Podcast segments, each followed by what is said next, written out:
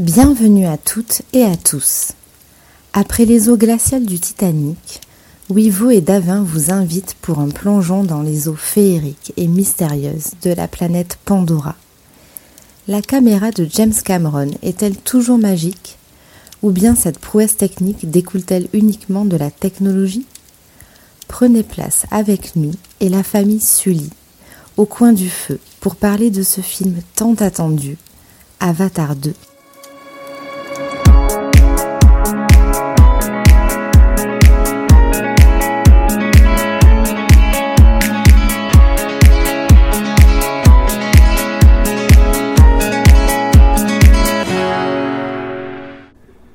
Bonjour, bonsoir. Je suis Wivo, il est Davin, et aujourd'hui nous continuons le mois James Cameron avec un film qui est sorti tout récemment.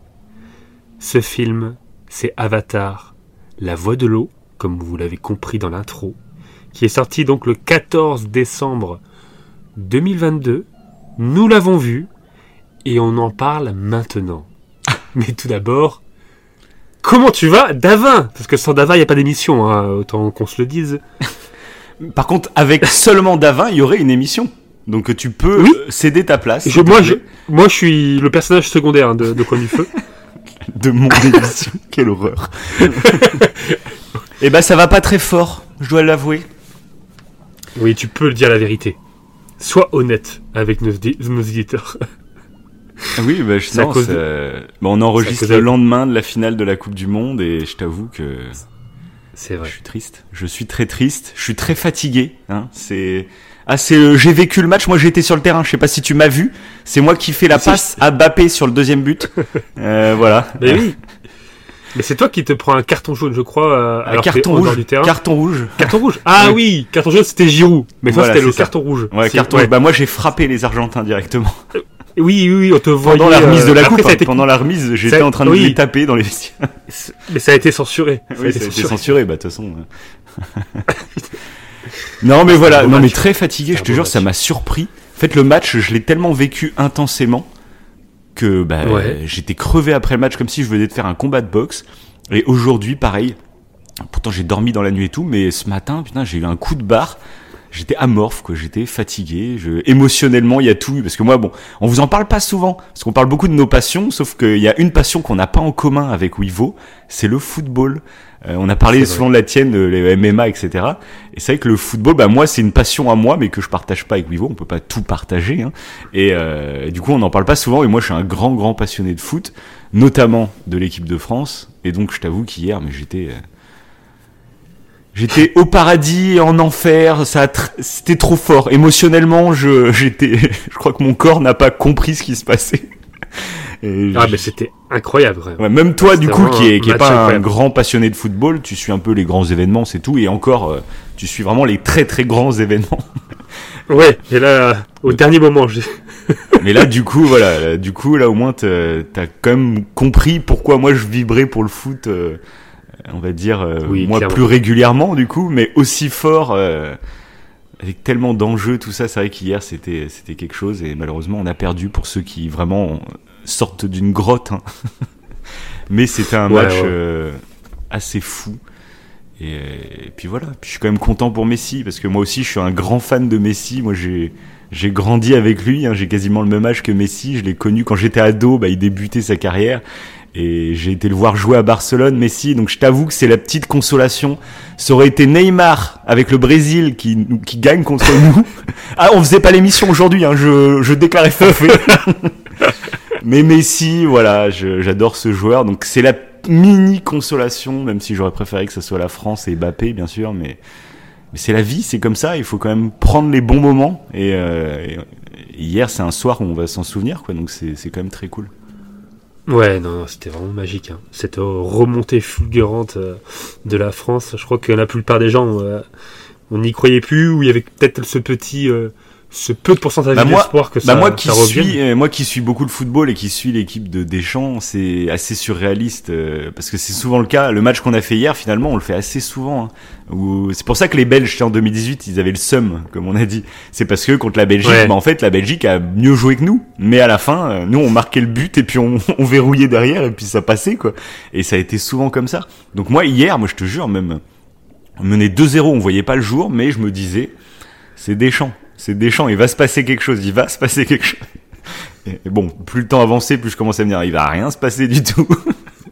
Et finalement, bah si, c'est- mais on l'aurait gagné, celle-là, c'était euh, monumental. Quoi. J'aurais pu chialer à chaque fois que Ah je ouais. revois le résumé du match. Crois. Si, si à la dernière minute, la Colomani, imagine quoi, Colomani à la dernière minute, là, il fait la passe à Bappé au lieu de tirer. Bappé, il met un quadruplé. On gagne à la 123e minute. Ça aurait même pu être dommage. Enfin, ça aurait pu être dangereux euh, cardiaquement, je pense, hein, parce que là, taux de crise cardiaque en hausse en France, ça aurait été ouf, quoi. Moi, je l'ai suivi dans un bar, dans une salle, et Jack, ça, l'ambiance a complètement explosé sur l'égalisation de Mbappé, c'était fou. Mais là, je me dis sur euh, si on avait remporté le match à la fin, euh, on aurait tous pété un câble. Je sais même pas comment ça aurait fini. Enfin, c'était magnifique, quoi. C'est le genre de moment, c'est ça qui est beau, quoi. Mhm. Bah, ça aurait sûrement fini en gangbang. Ah ben Généralement, bah, c'était une boîte échangiste en plus. J'ai su. J'ai suivi là, moi on était prêts, hein, on était tous à poil. on avait juste du maquillage, maquillage équipe de France. tu vois. non non, c'était un bar euh, très très traditionnel. mettras- Tu mettras les photos sur, sur Twitter Instagram. Le mec qui va me faire une réputation, c'est. Mais bref, assez parlé des bleus de l'équipe de France et parlons des bleus d'Avatar. Et oui, oh, c'est une transition parfaite. C'est une blague qu'on n'a absolument pas préparée. Hein. ah purée. Non, c'est vrai que c'était c'était beau, c'était beau, c'était beau et euh, et maintenant on va parler d'Avatar. Voilà, on va parler d'Avatar. Et je pense que ça va être intéressant parce que euh, un peu comme on l'a fait pour euh, pour Titanic, Mhm. euh, il y aura beaucoup de choses à dire en termes d'anecdotes sans spoiler le film. Ok. Donc les gens, bon, ça. vous pouvez, vous pouvez rester, rester assez longtemps. Euh, oui, parce que Même ceux qui n'ont pas encore vu le film. C'est bien de le préciser, ça c'est très intéressant. c'est ça. Par contre, on a spoilé ça, voilà. le match de l'équipe de France. Ça c'est le petit problème. Ouais. Bah attends, on va couper, on va couper, on va recommencer. Mais euh, ouais, ouais, ouais, comme on l'avait fait pour, euh, comme je disais, bah, en début d'émission, c'est un peu le mois James Cameron. L'émission précédente qu'on avait faite, c'était sur Titanic, Mhm. justement. Et, euh, et donc, bah, on avait fait une grosse, grosse partie sans spoil parce que James Cameron a tendance à, à faire beaucoup dans le détail. Hein. Et, et là, Là, je suis impatient. Moi, je me suis pas, fois, je me suis pas du tout renseigné. J'ai juste été voir le film, du coup, mais je savais que toi, euh, bah, toi, le 1, t'es- c'est un, un de tes films que, que tu adores. Donc, je savais Ouais. que t'allais, euh, comme t'avais fait pour l'émission Avatar qu'on avait fait il y a quelques mois, je savais que Mhm. là, t'allais nous trouver des petites infos cruciantes. Et je trouve que ce film en a besoin. Parce que je pense que quand t'es un grand Ouais. public et que tu vas voir ce film, tu te rends peut-être pas assez compte du travail que c'est, comme le premier Avatar. Le premier Avatar a été une révolution technologique. Et du coup, Oui. tant que t'es, quand t'es pas calé dans ce domaine-là, bah, tu vas passer à côté de choses qui sont pourtant extraordinaires. Et là, moi, il y a un truc. Alors, c'est pas du spoil, hein, parce que vous le savez, c'est la voie de l'eau, donc il y a, il y a beaucoup d'eau hein, dans le film. Moi, il y a vraiment un truc qui m'a totalement sidéré. C'est la gestion de l'eau euh, sur les corps, sur. Pour moi, c'était Ouais, réel, mais tu dis bah non, parce que les avatars, c'est des images de synthèse, donc l'eau qui est sur les avatars, c'est c'est aussi du faux. Mais du coup, tu fais mais comment, enfin, euh, le calcul, enfin, je, c'est surréaliste, c'est c'est du jamais vu Oui. pour le coup. Euh, donc voilà. Exactement. Exactement. Et en plus, bah, du coup, on avait fait, euh, bah, justement, pour la, pour l'émission Avatar, on avait fait quelques théories euh, pour la suite. Ouais. On avait quelques infos qui, évidemment, en fait, nous donnaient des indices sur ce que ça allait être. Mhm. Et de toute façon, comme le titre l'indique, et comme tu viens de le dire, Mhm. c'est clairement dans l'eau. Hein. On spoilera au moins ça. Ça se passe Oui. dans l'eau. Mais, euh, de toute façon, on le sait. hein. Ouais, de toute façon, James Cameron, c'est un grand, grand euh, fan de l'océan. C'est pour ça qu'il avait fait Titanic. C'est pour ça qu'il avait fait un documentaire. Et je crois que ça s'appelle Abyss. Il a fait deux, non, Ah, non, c'est- un film, Abyss. Et il a fait deux documentaires. Il Ah, a fait ok. Les Fantômes du Titanic, je crois. Et il a fait euh, un autre bateau qu'ils avaient été visités euh, juste après Titanic. Il en avait profité. Et, euh, mais Abyss, c'est un film que je n'ai pas vu du coup. Mais pareil, j'ai regardé pas mal de petites vidéos sur James Cameron entre temps, entre nos deux émissions. Ok. Et Abyss, ouais, Ouais. bah, il a fait les Terminator, il a fait Abyss du coup. Et je serais assez Mhm. curieux. Il a fait le deuxième Alien aussi. Et pareil, la saga Oui. Alien, euh, peut-être un jour, tu sais, on a comme projet de, de faire plusieurs sagas cultes. euh, dont Rocky. Moi, je suis impatient qu'on fasse l'émission Oui. Rocky. J'ai envie de me retaper tous les Rocky. Mais bref, euh, tu sais, quand on a fait des films un peu rétro, comme Il était une fois en Amérique, etc. Je pense que ça peut être cool aussi de se refaire des sagas cultes. Et Alien, je crois que j'ai vu le premier Ouais, ça il y a très intéressant. longtemps, mais je- voilà. Comme les Terminator, je les ai vus il y a longtemps, mais je- ça peut être cool comme Ah oui, concept mais de c'est se refaire pareil, des vraies sagas, quoi. Bah, euh, d'ailleurs, Arnold Schwarzenegger, Mhm. euh, il y a eu une suspicion comme quoi il allait travailler euh, dans, enfin pas travailler, mais participer un peu au casting de la saga Avatar. Bon, apparemment, ça s'est pas fait. Ok. Euh, mais voilà, tu me fais penser à ça en parlant Bah, de c'est Kate. Winslet qui, par contre, elle est de retour euh, avec James Cameron. Exactement. Et du coup, j'avais ouais. vu passer l'info. Euh, parce que justement, elle avait dit après Titanic qu'elle retravaillerait plus avec lui parce que ça demande beaucoup trop d'investissement. Euh, donc, elle voulait plus travailler avec lui. Et euh, Ok. bah là, c'est la première fois qu'elle retravaille en fait avec lui, qu'elle va contre ce qu'elle avait déclaré, mais à l'époque, tu vois. Et du coup, mais je savais pas plus. Et en fait, je pense l'avoir reconnu. Et pour moi, c'est la la femme, enfin la chef du village euh, du peuple de l'eau, quoi. Oui, bah c'est ça. Mais c'est bien elle, ouais. Elle s'appelle. Parce que j'ai reconnu ça, aussi ouais. sa VF. Du coup, c'est la même que bah, que dans Titanic, Ok. qui a encore bah, qui a évolué parce qu'il y a quand même du temps hein, qui est passé entre temps. Mais du coup, j'ai reconnu un peu ses traits de visage et tout, et voilà. J'ai trouvé le petit clin Ça d'œil qui est cool. fort. Et ça aurait été cool que ce soit DiCaprio, le chef du village. Ah oui, clair. les deux qui clair. sont là. Pour le clin d'œil, ça aurait été cool. clair. D'ailleurs, je trouve que dans le film, James Cameron fait beaucoup de clins d'œil. Euh, bah, pour le coup, moi, je connais surtout Titanic hein, dans ses films. J'ai vu les Terminator Mhm. il y a longtemps, donc du coup, j'ai peut-être pas capté les références. Mais il y a plusieurs moments où il fait des références à Titanic, notamment un, donc c'est pas du spoil non plus, mais à un moment, ils sont euh, sur un, un bateau, on va dire, qui est en train de couler, globalement. Et euh, ils sont Mhm. deux à se tenir. Et puis, euh, juste avant que le bateau coule et qu'ils vont plonger en l'eau, bah, ils font, euh, quoi qu'il arrive, on reste ensemble. Et c'est ce que dit DiCaprio à, à, à Kate Winslet euh, au moment euh, où ils vont couler avec le Titanic. Ah, c'est beau, c'est beau, tu l'as relevé, ouais. Voilà. J'avais pas fait gaffe. J'avais pas fait Ah, gaffe. moi, ça m'a intéressant. marqué et du coup, je me suis dit, putain, il doit y avoir d'autres petites références euh, dans le même genre, je trouve. Ah ouais, c'est possible. Parce que là, clairement, c'est un film, ouais, tu sens aussi le Titanic, euh, il y a des idées. Oui. Ah oui, oui, clairement, clairement. Bah, de toute façon, on reparlera de Kate Winslet parce qu'il y a un truc très intéressant par rapport à elle. Mhm. Mais pas tout de suite, pas tout de suite. On va laisser un petit peu de suspense. Parce que tu me fais penser, ouais, tu me fais penser à plein de choses. Mhm. Euh, parce qu'il y a aussi, euh, alors je crois que c'est Sigourney Weaver. Oui. Euh, Celle qui joue dans elle, Alien, bah- hein, c'est la l'héroïne Voilà. des Aliens. exactement, exactement. Mais elle était déjà présente dans le revenue. 1, du coup. Et c'est la, Ouais, qui jouait Grace. ouais, c'est la chef, en gros, des, des humains, enfin, des humains scientifiques. Ouais, c'est ça, c'est ça, c'est ça. Et euh, bon après là c'est pareil, c'est un, un- on va dire que c'est un c'est un spoil mais de début, vous le voyez dès le départ. De toute façon, euh, Mhm. dès qu'on commence le film, vous avez un petit euh, un petit descriptif de tout ce qui s'est passé, parce que Mhm. du coup ça correspond.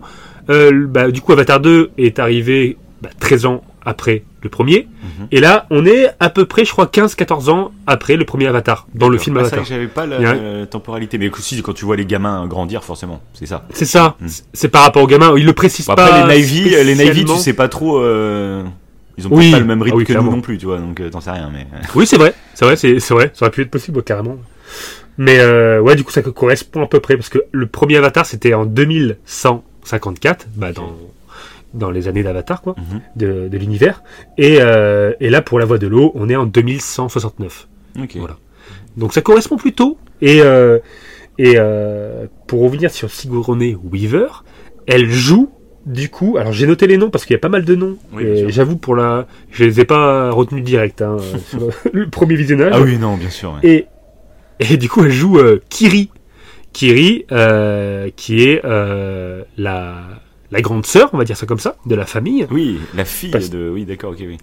C'est ça, voilà, Mm. la fille adoptive. De Donc ça, encore une fois, vous le savez très tôt. hein. Mm. Vous le savez très tôt, c'est pas un, c'est pas un Bah d'ailleurs, Et c'est, Ouais. Sur toute cette partie là, l'intro où il présente ce qui s'est passé pendant tout ce temps et tout. Euh, moi, clairement, je me, suis- tu sais, on avait dit que James Cameron depuis le début, il a le plan dans sa tête euh, de la saga et tout. Et je trouve qu'en fait, euh, bah, il avait peut-être un plan euh, global, mais il avait pas tous les détails. Ça se voit que là, il y a quand même des trucs qui sortent un peu du chapeau. Parce que donc on peut vous Oui. dire, parce que c'est vraiment dès le début, c'est la présentation de base. C'est comme tu dis, c'est d'où cette Grace, elle, elle est tombée enceinte. En plus, on sait pas qui est le père. Et ils te font miroiter un peu le truc comme si c'était un peu un truc christique, tu vois, comme si elle était tombée enceinte, euh, voilà. Ouais. D'où ça sort. Ensuite, il y a l'histoire avec le méchant. Tu te dis bon, euh, pourquoi il revient? S'il revient, en fait, euh, en plus c'est un truc trop marrant, c'est que dans le 1, donc dans Avatar 1, et ils prennent euh, donc le héros parce que son frère est mort. Son frère était un soldat et ils prennent euh, son frère parce que c'est lui qui a le plus de correspondance génétique et tout pour créer, euh, pour aller dans l'avatar de son frère finalement. Euh, Tout à fait, ouais. mais du coup, bah, c'est complètement con. Pourquoi ils ont pas euh, fait la même solution que pour le méchant? Pourquoi ils ont pas enregistré l'âme de son frère et, et l'implanté dans un avatar du coup? Donc, Ah oui, c'est une oui. petite incohérence que je trouve. C'est un peu. Tu prends un frère qui est en plus euh, bah, qui est en fauteuil roulant et tout, qui a aucune expérience de soldat. Mais juste, bon, ça correspond au niveau ADN, vas-y, ça passe. Alors qu'ils avaient la solution de transférer l'âme du frère qui lui est putain d'entraîné depuis le début de sa carrière. Et du coup, tu fais bon, c'est vraiment faire revenir le méchant euh, d'une façon. Donc je me dis, c'était pas prévu à l'avance. Là, il l'a fait revenir parce que ça le faisait kiffer. Mais je me dis, c'est pas possible que c'était prévu à l'avance. Là, il a trouvé une excuse, un peu à la Black Mirror, pour faire genre. euh, C'est voilà. ça, c'est ça. Mm. Après, encore une fois, peut-être qu'on aura plus de détails aussi par la suite. C'est possible aussi. Bah là, sur ce point-là, là, je pense qu'on a tous les détails, hein, globalement. Bah après, ouais, après, c'est, très vite. euh, On y va très Bah, vite. Alors, Tous les détails, je pense qu'on les Ouais. aura concernant euh, la fille de Grace. Euh, bah même en plus, Ça, même le méchant, le méchant avait aussi fait un bébé. euh, ça aussi, tu vois, tout ça sort? Le méchant, Ouais, il bien avait sûr, un bien bébé sûr, caché comme ça. C'est pas du tout le personnage sûr, que ouais. tu vois bébé, enfin faire un bébé euh, dans le 1, quoi. Enfin, c'est ça qui est un peu. C'est dommage, je trouve, parce que ça sort un peu, alors que t'aurais pu faire les mêmes personnages. euh, Enfin, je sais pas. C'est Ah, fait- un peu sorti du chapeau. C'est pour ça que c'est un peu vite expédié, je pense, au début, histoire de dire bon allez, il y a ça. Je t'ai posé les conditions parce que j'ai envie de raconter une histoire et voilà quoi. Ouais, c'est ça. Ça nous met vite dans le bain pour raconter une histoire de famille, quoi. C'est ça. Donc après, c'est très rapide. Euh, Pour ceux qui ne l'ont pas vu et qui veulent nous écouter, encore une fois, on va pas spoiler. Ça, c'est euh, vraiment les la- deux minutes. c'est vraiment le début. du film. hein. C'est vraiment. Mais c'est pour ça. Voilà. Comme on vous dit, c'est même fait un- expédié très rapidement. C'est- En gros, dans les nouveautés, c'est ça. C'est que t'as la fille euh, de Grace qui existe et qui est qui est adoptée par donc le héros et, et l'héroïne. Je sais même plus comment ils s'appellent. Tu vois les deux. Euh, et euh, Oui. T'as le, le Bah, tu- le bébé du méchant qui lui n'a pas pu être amené sur Terre, donc euh, c'est une sorte de mougli en fait. Hein, c'est un, c'est un enfant humain Ah qui oui, vit c'est- avec les C'est avatars. Tarzan. C'est Tarzan. Voilà, c'est ça. Et du coup, t'as donc t'as trois enfants après du héros et de l'héroïne. Trois enfants, on va dire euh, naturels, même si du coup ils ont cinq doigts au lieu de quatre, contrairement au vrai Navy, parce que comme C'est ça. c'est pas Jake qui s'appelle C'est le héros, Jake. C'est ça. C'est ça. Nightiri, je crois, un truc comme ça pour. euh, C'est ça. Bah, j'ai, j'avais noté un petit, euh, un mini synopsis justement pour euh, Ah bah, ah préciser ça. Ok. Bah, je, comme ça, ça va, ça va approfondir ce que tu viens de dire. en gros, plus d'une décennie s'est écoulée depuis les événements du premier film, et Jack Sully, comme tu viens de le dire, assume désormais son rôle de chef des Omaticaya. Avec sa compagne Neytiri, il s'occupe de leur famille, Netayam, leur fils aîné, bon, est évidemment le plus vieux, Loak, son frère, Kiri, leur fille adoptive, mystérieusement née de l'avatar inerte de Grace, donc ce qu'on vient de vous préciser. Ah oui, elle est, elle est carrément née du cadavre de la de la meuf. Oui, c'est euh, ça, ah c'est oui, ça. ouais, Ah oui, c'est ça, elle est née directement en avatar. En fait, l'autre est morte. Bon. Dans le 1, on le voit, on la voit mourir à la fin, et en fait, il y a un bébé qui a commencé à se développer alors C'est qu'elle ça. était morte. Quoi. Ah, c'est. C'est ça. Après, pourquoi pas Moi, je trouve Et- ça intéressant parce que ça apporte du mystère. Ça, on en reparlera Mmh, après c'est dans les dans nos théories pour la suite, Voilà. parce que je trouve qu'il a quand même planté des graines. Et c'est peut-être ce qui m'a gâché être ce film-là, mais ça m'a donné envie de voir la suite aussi, donc on en reparlera. Ouais, intéressant, ouais. Et donc, comme tu l'as dit, le Mowgli, le Tarzan, donc c'est Spider qui s'appelle un garçon humain Spider. abandonné sur Pandora. ça, Et absolument tac. pas sais, avec l'état d'esprit des Navy. c'est Spider. Ah, on peut dire oui. Et ouais, trop Spider, je sais pas pourquoi. Et Tuck, Tuck, bah, c'est la plus petite. Ah, la fille petite, ok. ouais. Voilà. Donc en gros là on a la famille, ça donc comme on vous l'a dit, on, on le sait dès le départ, et après ça nous lance un peu dans, dans l'histoire, dans l'aventure quoi. Donc, C'est ça qui va être intéressant je trouve pour ce pour cet Avatar 2, c'est que en plus de parler beaucoup de l'eau, ce qui est un peu le hobby clairement de James Cameron, on a euh, du coup cette histoire de famille. Et, euh, et James Cameron d'ailleurs avait euh, avait répondu sur pourquoi en fait ça a mis tant de temps euh, à se faire. Pourquoi ça a mis 13 ans en fait la suite? Ouais. Et euh, je l'ai vu bah, là il y a pas longtemps sa réponse. Donc il parle du fait qu'il a voulu parler de la famille euh, dans son film parce que pour lui il a fait bah, son passage évidemment à l'adolescence Mhm. et son passage en tant que parent. Et vu qu'il a vécu un peu les deux côtés, il se sentait légitime de faire une histoire de famille. Peut-être pas avant pour le coup. Alors c'est un truc, euh, ça faisait longtemps qu'il voulait euh, euh, traiter ce sujet-là. Mhm. Évidemment l'océan. Bon ça, ça on le savait, on l'avait même théorisé parce qu'on pouvait le voir dans le premier Avatar. Mhm. Les, si on y faisait gaffe, après quand tu le sais pas, tu le vois pas. hein. Mais souvent bah, les animaux euh, qu'on voit, ils ont des branchies, Ouais. ce qui font penser vraiment à des animaux qui vont dans l'eau. Donc ça se, ça se sentait qu'il voulait aller vers là. Mhm.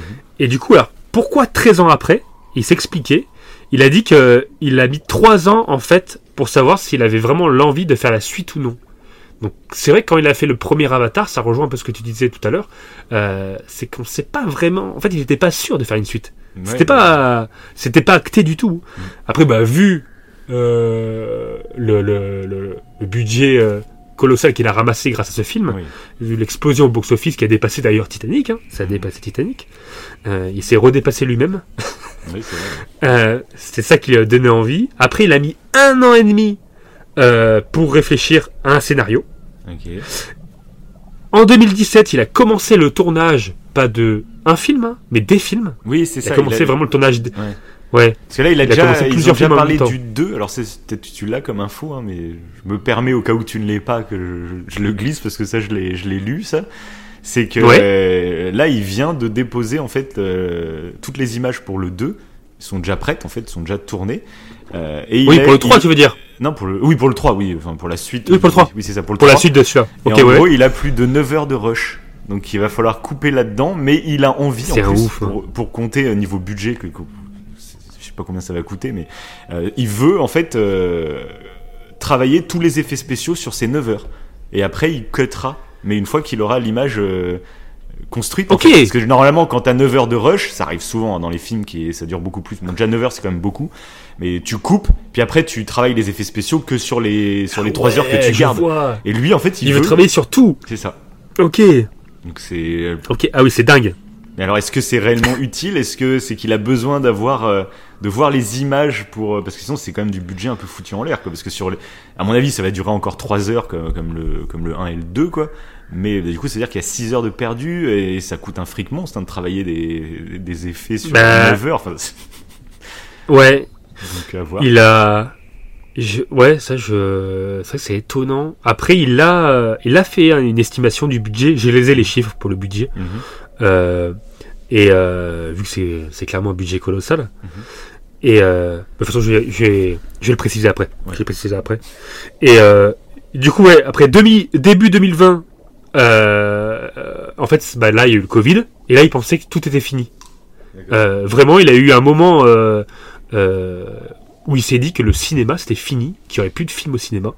Ça a dû lui faire un coup et que, en fait, il y aurait que des films à la télé Ouais. bah et que ça allait, ça allait pas se faire. C'est ça, ouais, c'est ça. Et du coup, c'est pour ça qu'il l'a mis en stand-by et que du coup, bah, c'est sorti qu'en 2022. Et, euh, et pour revenir du coup sur le budget, euh, là pour l'instant, euh, ça a rapporté, donc là je l'ai vu il y a 14 heures de ça à peu près environ, donc Mhm. c'est tout récent hein, les infos que je, vais- que je vous donne là. Mhm. Bah, nous, de toute façon, là on est le, je sais même plus, on est le, 19. le lundi, voilà 19. Donc Puis les vacances de Noël débutent jours. à l'instant. hein. Je pense que ça sera plus intéressant de calculer euh, début 2023 combien. C'est ça. euh, voilà.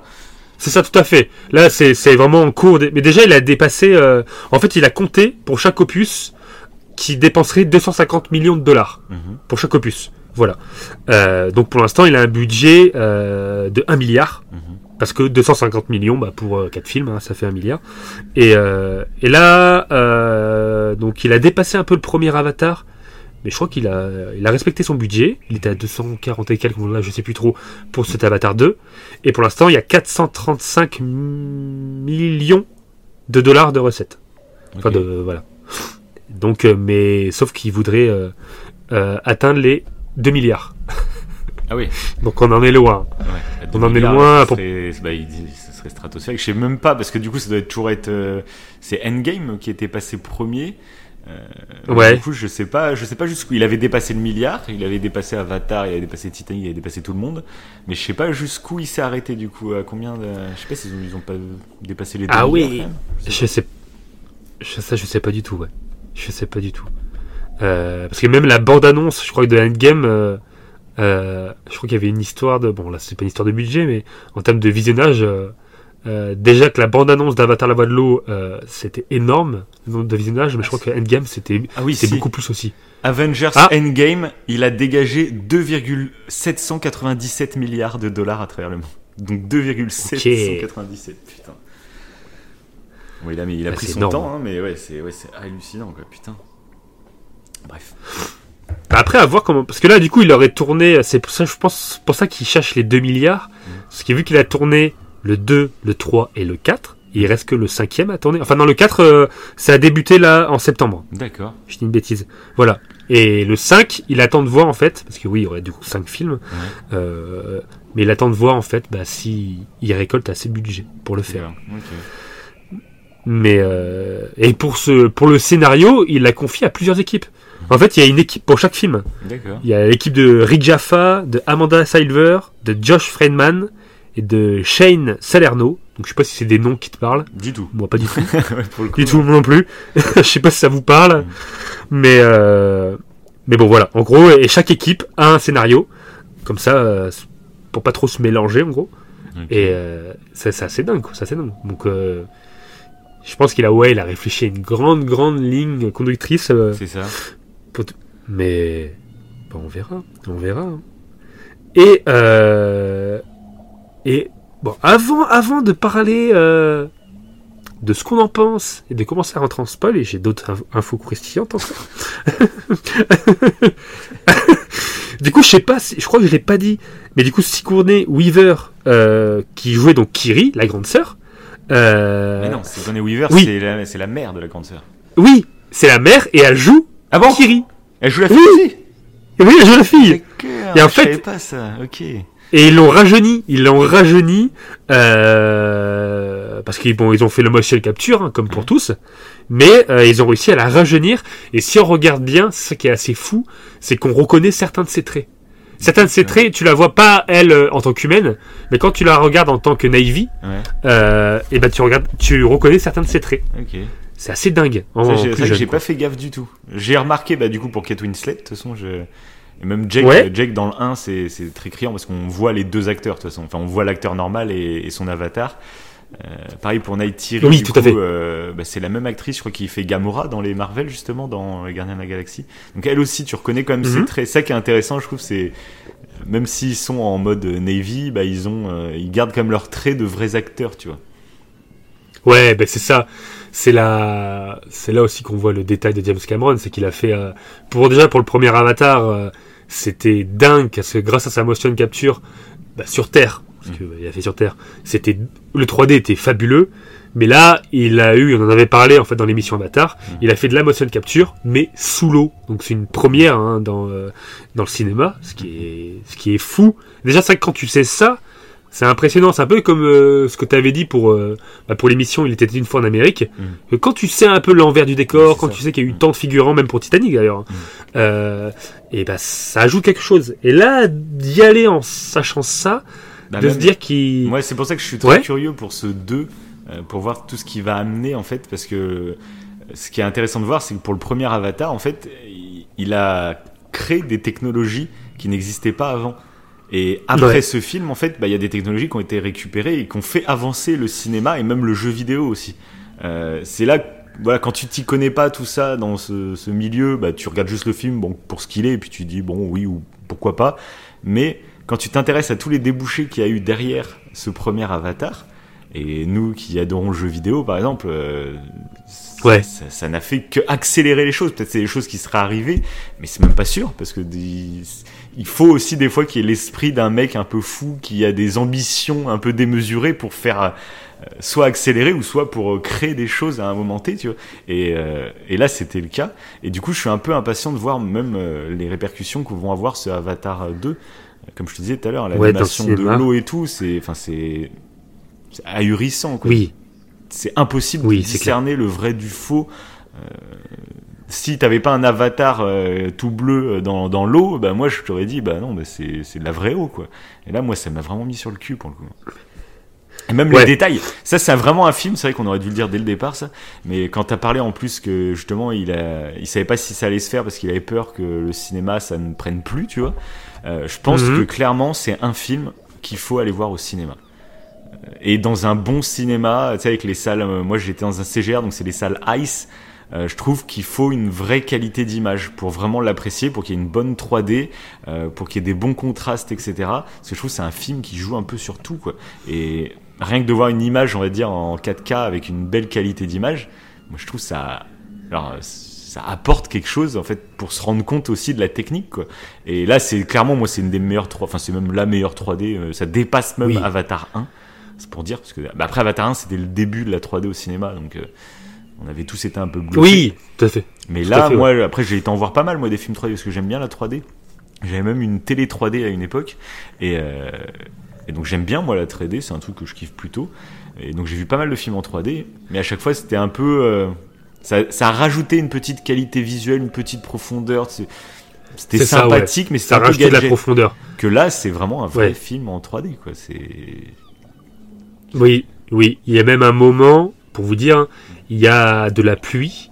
Et j'avais. Mais réellement, j'ai eu. Mais mon cerveau a. a, a été pendant quelques secondes un peu. euh, Ah ouais? bah, un peu usurpé. Ouais. La pluie. J'ai eu un moment de latence, mais attends, il pleut dans le. Ah. il pleut dans le cinéma. J'ai l'impression que la goutte. Elle était, mais c'était très rapide. Mais pour vous dire à quel point en fait là, là il y a vraiment cet effet de projection. Et C'est pas juste de la profondeur. et toi, c'était dans un CGR aussi? C'est dans quoi, toi, que t'as été le voir? CGR en 3D, mais c'était euh, c'était pas en salle ice. Ah, t'as même pas été en salle Ice? Ah oui, ça c'est quand même dommage. Ah, Pour le coup, ouais. C'était- Là, c'était pour pas le genre en de salle Ice. film, là, ah oui. Ah, c'est dommage. Ouais, ouais, j'avoue. Pour le coup, moi, Euh, moi globalement, on verrait mon avis sur le film après, mais c'est peut-être 75% de l'intérêt du film, c'est sa technique. quoi. Et donc, euh, moi, il Bah fallait après, Dolby Atmos, parce que le son était stratosphérique. Euh, Dolby Atmos, ouais. Ça c'est, je l'avais, j'avais le son Dolby Atmos. Ouais. Ça c'est, c'est sûr. Mais après, ouais, j'étais pas, j'avais pas la qualité. Ah oui, donc t'étais en HD 4K, quoi. Ouais, c'est ça, ouais. C'est ça. ok. Ah oui. Après, bon, gâche, hein. 3D, Donc là, si t'as trouvé la 3D je l'avais. géniale, euh, c'est-à-dire que...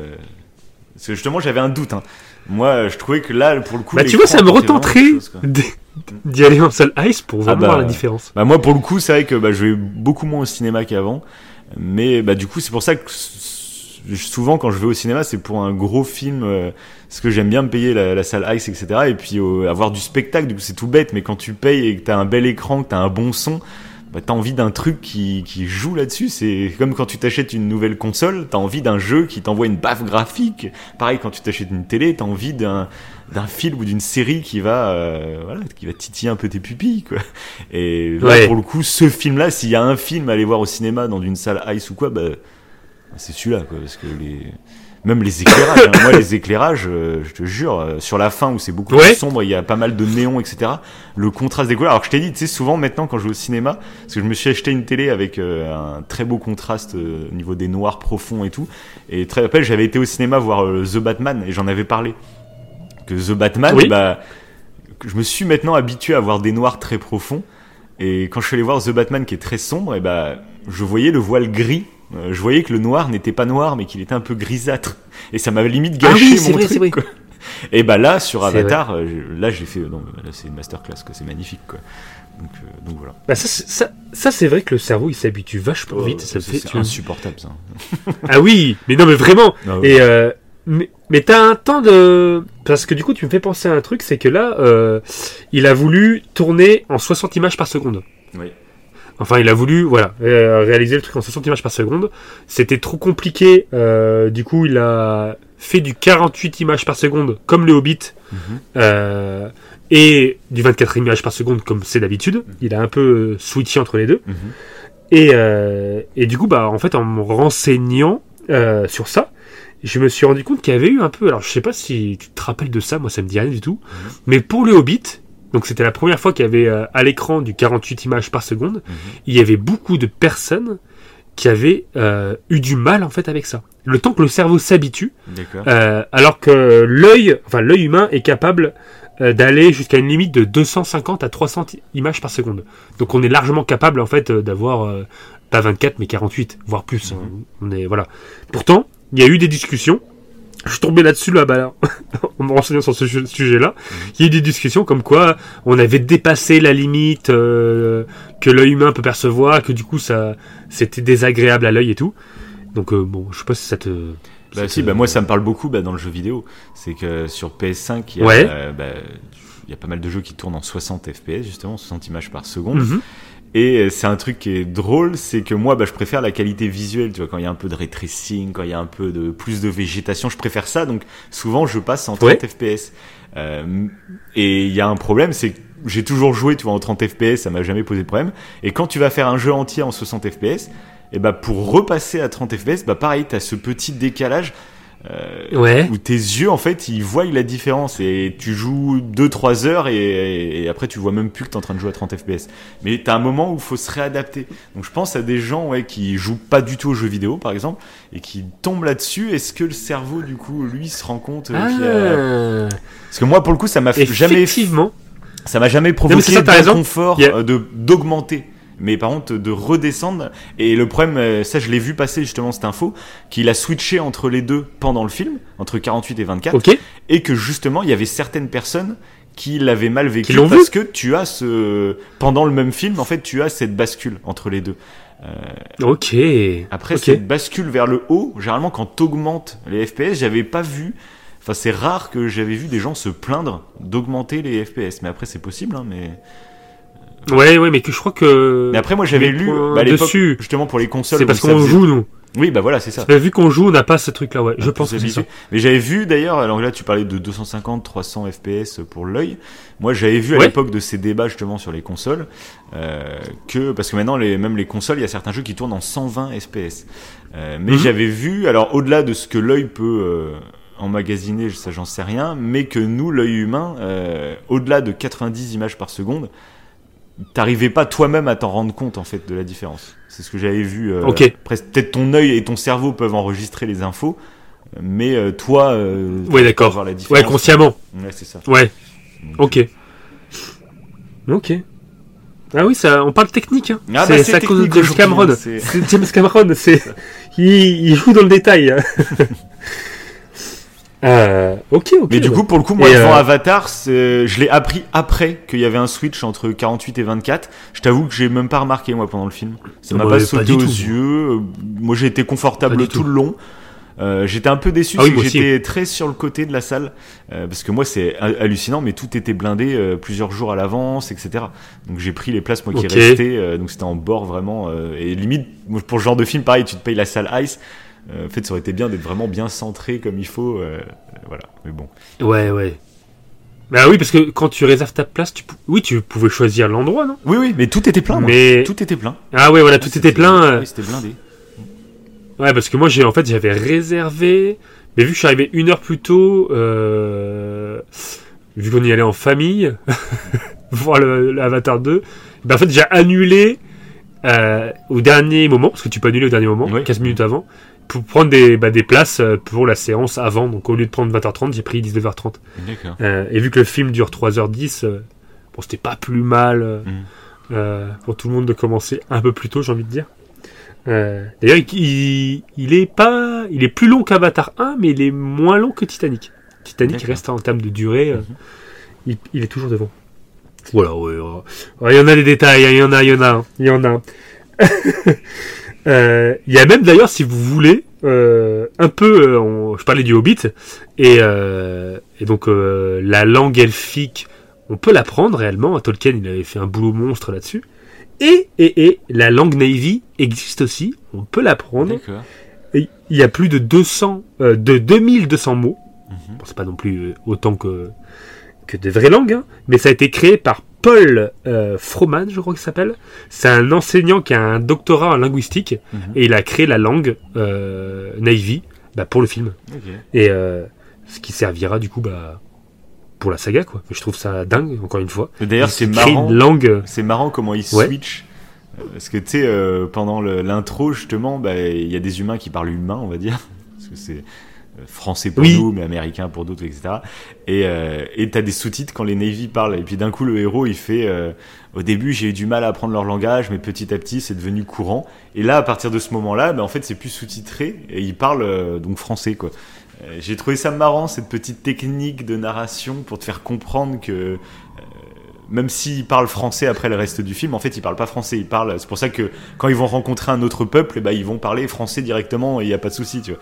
C'est ça aussi, Ouais. c'était quand même un truc. Et je me rappelle même plus dans le 1 du coup comment ça se passait ce switch. euh, Ils se comprennent pas au début? Enfin, j'ai envie de revoir le 1 pour ça. C'est pour savoir au niveau du langage, euh, bah, genre Jake et Neytiri, comment ils communiquent au début. Je me rappelle plus assez, tu vois.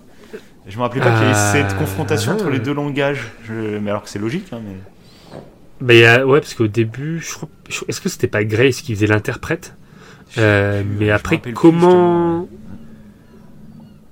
Ouais, c'est, c'est, ouais, tu m'interroges aussi, parce qu'après quand, il- ouais, je ne sais plus. Ouais, je me rappelle plus. C'est dingue. Ouais, bah va falloir revoir le 1. Ouais, c'est ça. va falloir revoir ça. le 1.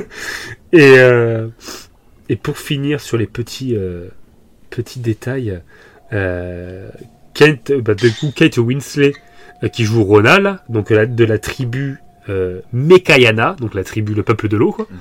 Euh, faut savoir qu'elle a elle a tenu 7 minutes 14 en apnée. D'accord. Je trouve ça je trouve, elle a dépassé Tom Cruise. Elle a dépassé le record. D'accord. C'était Tom Cruise qui fait souvent ces cascades, bah, Mhm. qui, qui avait, euh, je sais plus, je crois 6 minutes et quelques, truc comme ça. 7 minutes. c'est Kate. Winslet, elle a dépassé 7 minutes. ah oui, ah, moi je tiens euh, 40 secondes à peu près, hein, euh, voilà, après j'étouffe. Non, franchement, c'est dur. L'apnée, c'est dur. Et là, 7 minutes 14, c'est, euh, et ils sont tous entraînés. hein. Mhm. Tous les acteurs sont entraînés avec euh, un, un grand spécialiste de l'apnée, Ok. euh, Kirk, euh, ça commence par un Kirk quelque chose, donc euh, qui est très connu en Amérique. Et du coup, bah justement pour tourner sous l'eau, hein, encore une fois parce que la motion capture se faisait sous l'eau, ce qui fait aussi euh, ce rendu tellement magnifique euh, de l'eau quand on regarde en 3D. Mhm. Mais je trouve ça dingue hein, que, que, ouais, que les acteurs bah, aient dû faire ça et, et ont réussi d'ailleurs. Et c'est Euh, dingue d'ailleurs voilà, que Kate fois. Winslet, du coup, elle qui disait que c'était trop éprouvant pour le Titanic. Ah, elle est retournée avec James hein. Cameron et il l'a bien, bien fait taffer. Hein. C'était pas juste. Ah, euh, c'est clair. ah, c'est cool. Bah, Mais ça, moi, par dit, contre, bah, c'est clair et net, c'est que je vais prendre le Blu-ray quand il sortira, rien que pour les bonus. Et j'ai envie de voir des making-of, j'ai envie de voir. euh, Enfin, ça dépendra, tu vois, leur Blu-ray, que je l'achète s'il y a des bons bonus derrière. Après, je pense, hein, généralement, les, les Blu-ray d'Avatar, il y, y a du contenu, même Titanic, il y a des docus et tout. Euh, mais je suis là vraiment, moi, ce film, j'ai envie de voir comment il a été fait, comment. Je trouve ça hallucinant. Quoi. Oui, oui, moi aussi. J'ai envie d'avoir ces, ces petites images et tout. euh, Mm. C'est vrai que ah, le Blu-ray, je pense que je le prendrai. Et pourtant, euh, c'est vrai qu'on peut-être, bah, enfin oui, on en aura pas alors après, mais est-ce que c'est un film qui vaut le coup de le voir euh, sans le voir en 3D en fait? Bah, c'est un peu comme Avatar question. 1. C'est Avatar 1. Moi, je trouve que c'est vraiment deux films qu'il faut, pour le coup, aller voir au cinéma. Et je pense que James Cameron, il est totalement d'accord. Comme tu disais tout à l'heure que si ça sortait, si le cinéma, on va dire, s'arrêtait, le grand cinéma populaire s'arrêtait, et que c'était maintenant sur les plateformes, il l'aurait peut-être Oui. pas fait. Parce qu'il sait que Oui. un des intérêts principaux du film, c'est euh, c'est justement de, de, de booster la technique et, et d'avoir une expérience au cinéma. Quoi. Et moi, je suis... Voilà, je sais qu'Avatar 1, je l'ai bien aimé, mais euh, fallait le voir au cinéma quand il est sorti. C'était là que tout Oui, se passait. sûr. quoi. Mais C'est un peu, toi, on ça, en, là, a- là, la claque. on en parlait il y a un an pile poil pour Sp- Spider-Man euh, No Way Home, où pour moi, c'était... Et toi, je l'ai pas revu depuis, hein, Spider-Man No Way Home. je l'ai pas revu, alors que, alors que bah, vous pouvez écouter l'émission d'il y a un an. Moi, j'avais adoré la séance de cinéma, mais pour moi, c'était une expérience de cinéma qui se vivait avec le contexte, avec les gens qui crient quand les acteurs euh, des Spider-Man apparaissent, etc. C'était un moment de cinéma. Mais du coup, je l'ai même pas revu chez moi sur ma télé parce que j'ai trop peur d'être déçu. Et, Avatar, bon, Avatar, à mon avis, c'est quand même un film un peu plus intéressant à regarder même chez soi que Spider-Man No Way Home. Mais, euh, mais quand même, si t'es pas au cinéma, si t'as pas la 3D, tu perds quand même euh, quelque chose. Parce que l'histoire est cool, mais on en parlera quand on donnera notre avis avec spoil. Euh, ça m'a pas non plus transporté comme un dingo, quoi. Voilà. Oui, c'est vrai, c'est vrai. C'est vrai. Ah, mais je suis curieux parce que j'ai pas lu ton euh, avis, donc je suis assez curieux. euh. on donne C'est avis. clair, les mecs. On donne nos avis. On- Nos avis. Bon. euh, ouais, qu'est-ce que. Attends, il y a encore une dernière chose. Ah, oui, je sais, vous êtes que Je impatient. commence à en avoir marre là. Je sais, vous êtes impatient. Là, une dernière chose, c'est que pour vu qu'il a tout réalisé en animation, évidemment, euh, après avoir filé en machine de capture, Mhm. et pour encore une fois montrer à quel point il est dans le détail, c'est que les vêtements qu'on voit euh, portés par les Navy, Mhm. ils ont été fabriqués de toutes pièces. Pourquoi?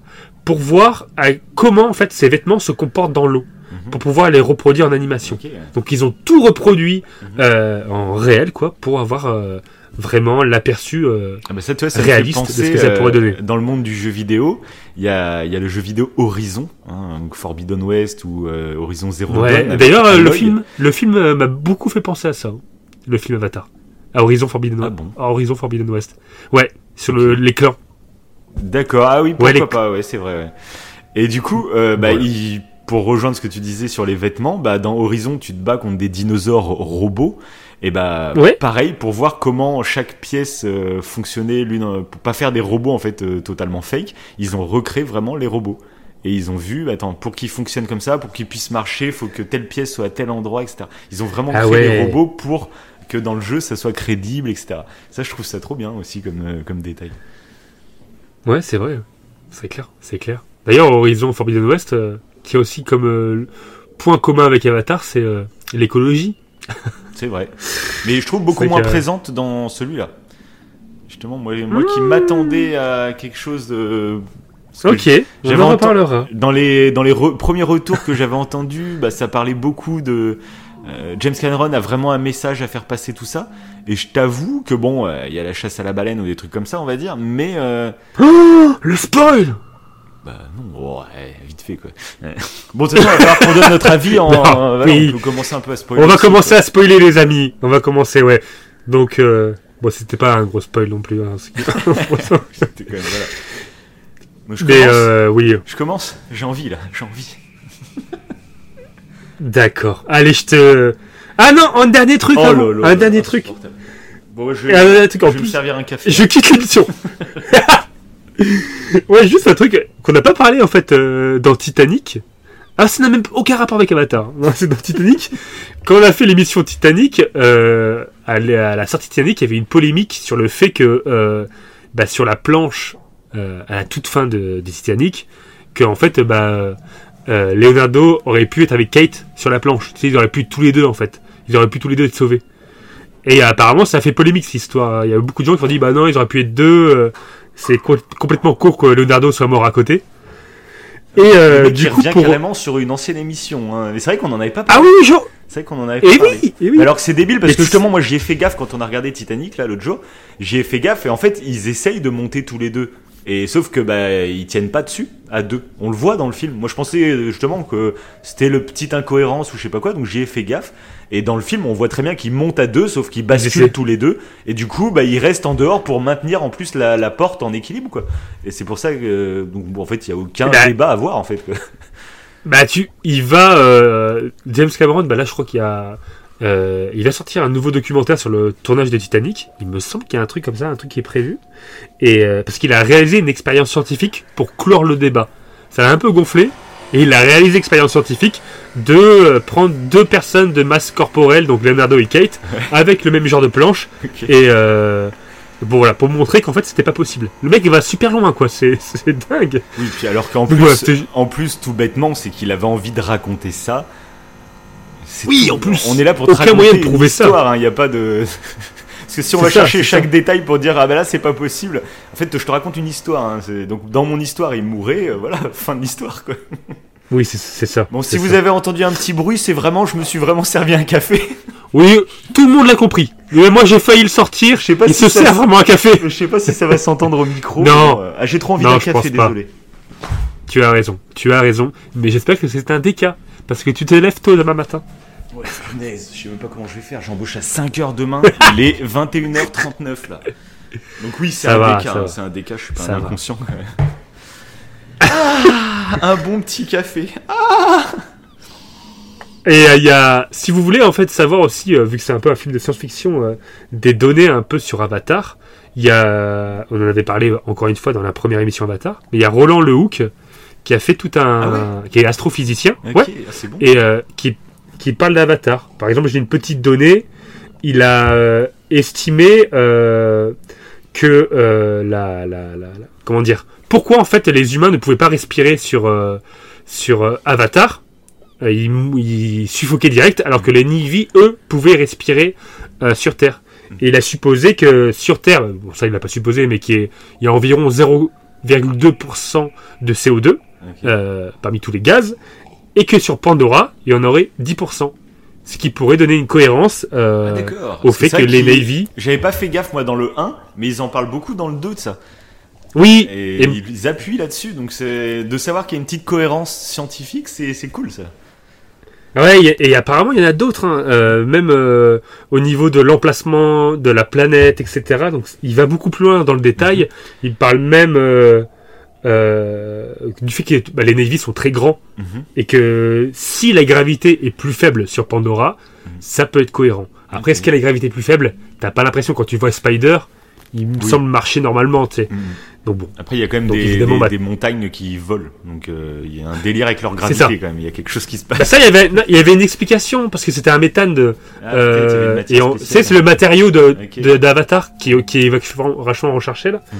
Et il y aurait euh, une histoire de magnétisme. Et ça, pareil, bah, il l'explique. C'est pour ça que ça va très loin. Mhm. Donc encore une fois, C'est ça qui est génial. Avatar. C'est pour ça, c'est que Avatar J'adore. 1, tu sais, J'adore. c'est comme on l'avait dit, Avatar 1, il y a, il y a beaucoup de gens qui sont restés sur le scénario un peu Pocahontas, etc., qu'on a déjà vu, et qui direct ont catalogué que c'était, bah, c'est nul à chier. Euh, sauf que, bah, c'est ce que fait Cameron, on le dit à chaque fois, c'est qu'il prend un truc qui peut paraître basique ou classique, mais tout autour, tout est brodé d'une manière euh, folle, et moi, c'est vraiment ce que j'avais apprécié dans Avatar 1, et du coup, je suis pressé en fait d'approfondir dans Avatar 2. Et c'est pour ça j'ai même hésité, tu sais, je te l'ai dit, je t'ai envoyé un message, je t'ai dit, putain, faut qu'on fasse l'émission parce que sinon on va être trop en retard.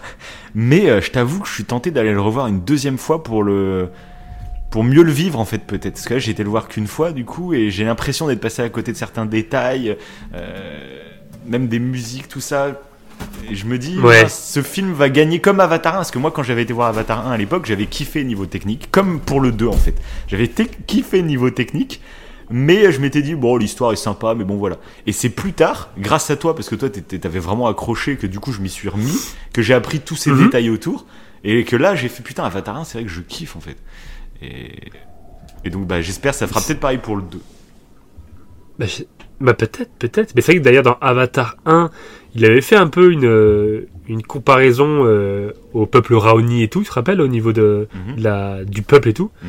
Et là, euh, encore une fois, il, il a fait certains trucs euh, qui sont intéressants. Donc, euh, ok donc de toute façon, façon on va en parler, hein On va en parler.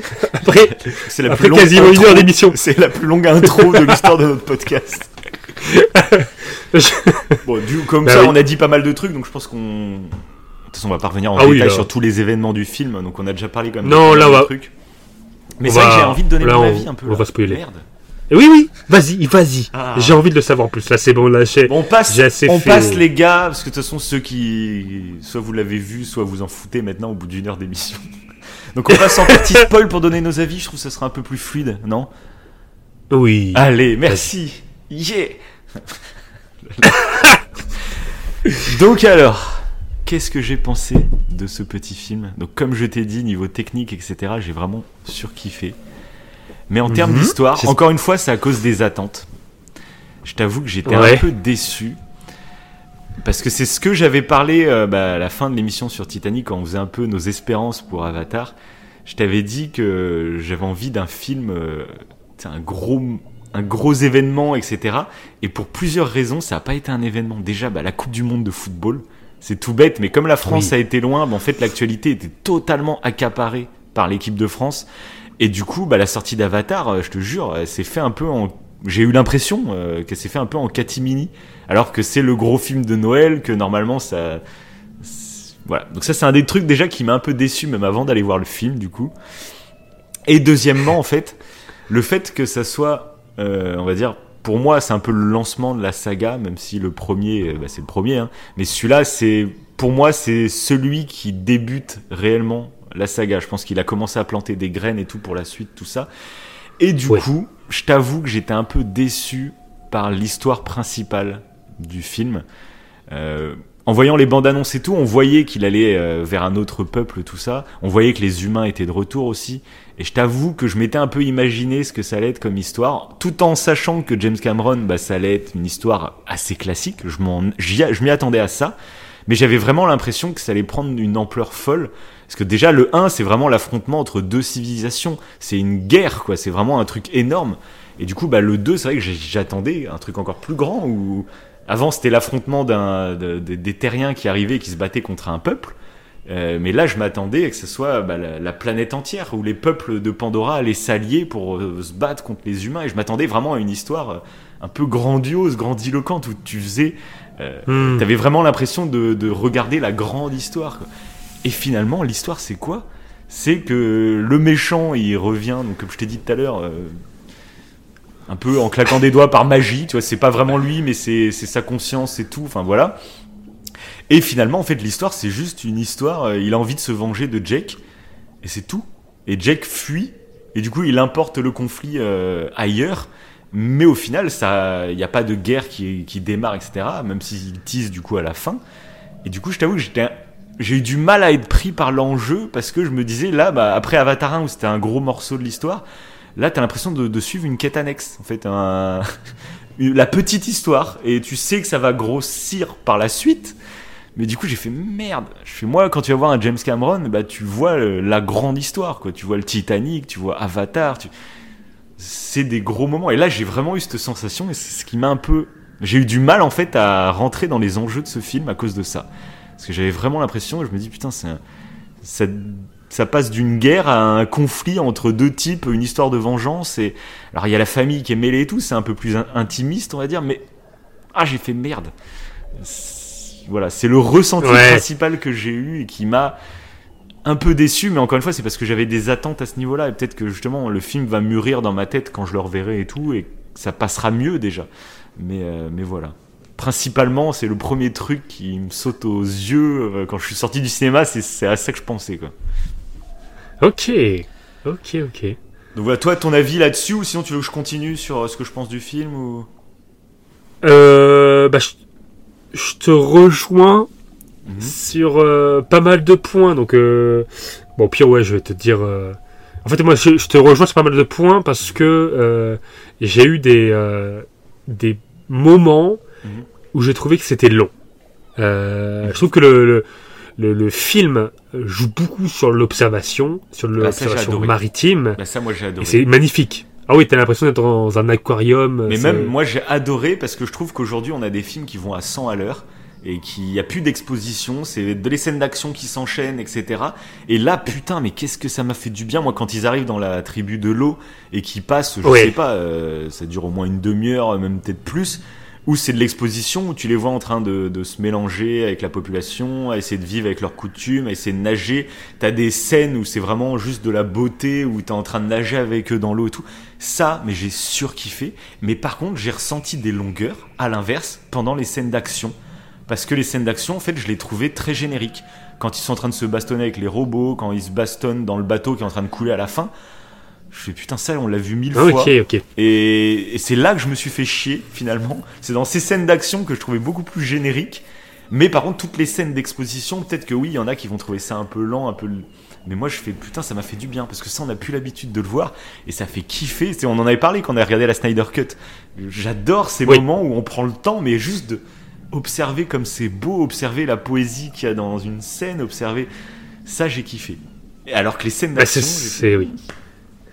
C'est ce que, de toute façon, c'était le but, euh, c'était le but clairement de James Cameron, c'était mm. que de, de, à travers euh, cette beauté visuelle, mm.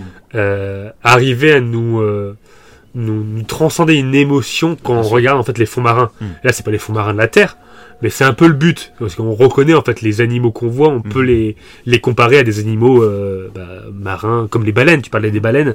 Euh, alors c'est les taurouks, je crois, ou les les Ouais. je sais plus le nom exact.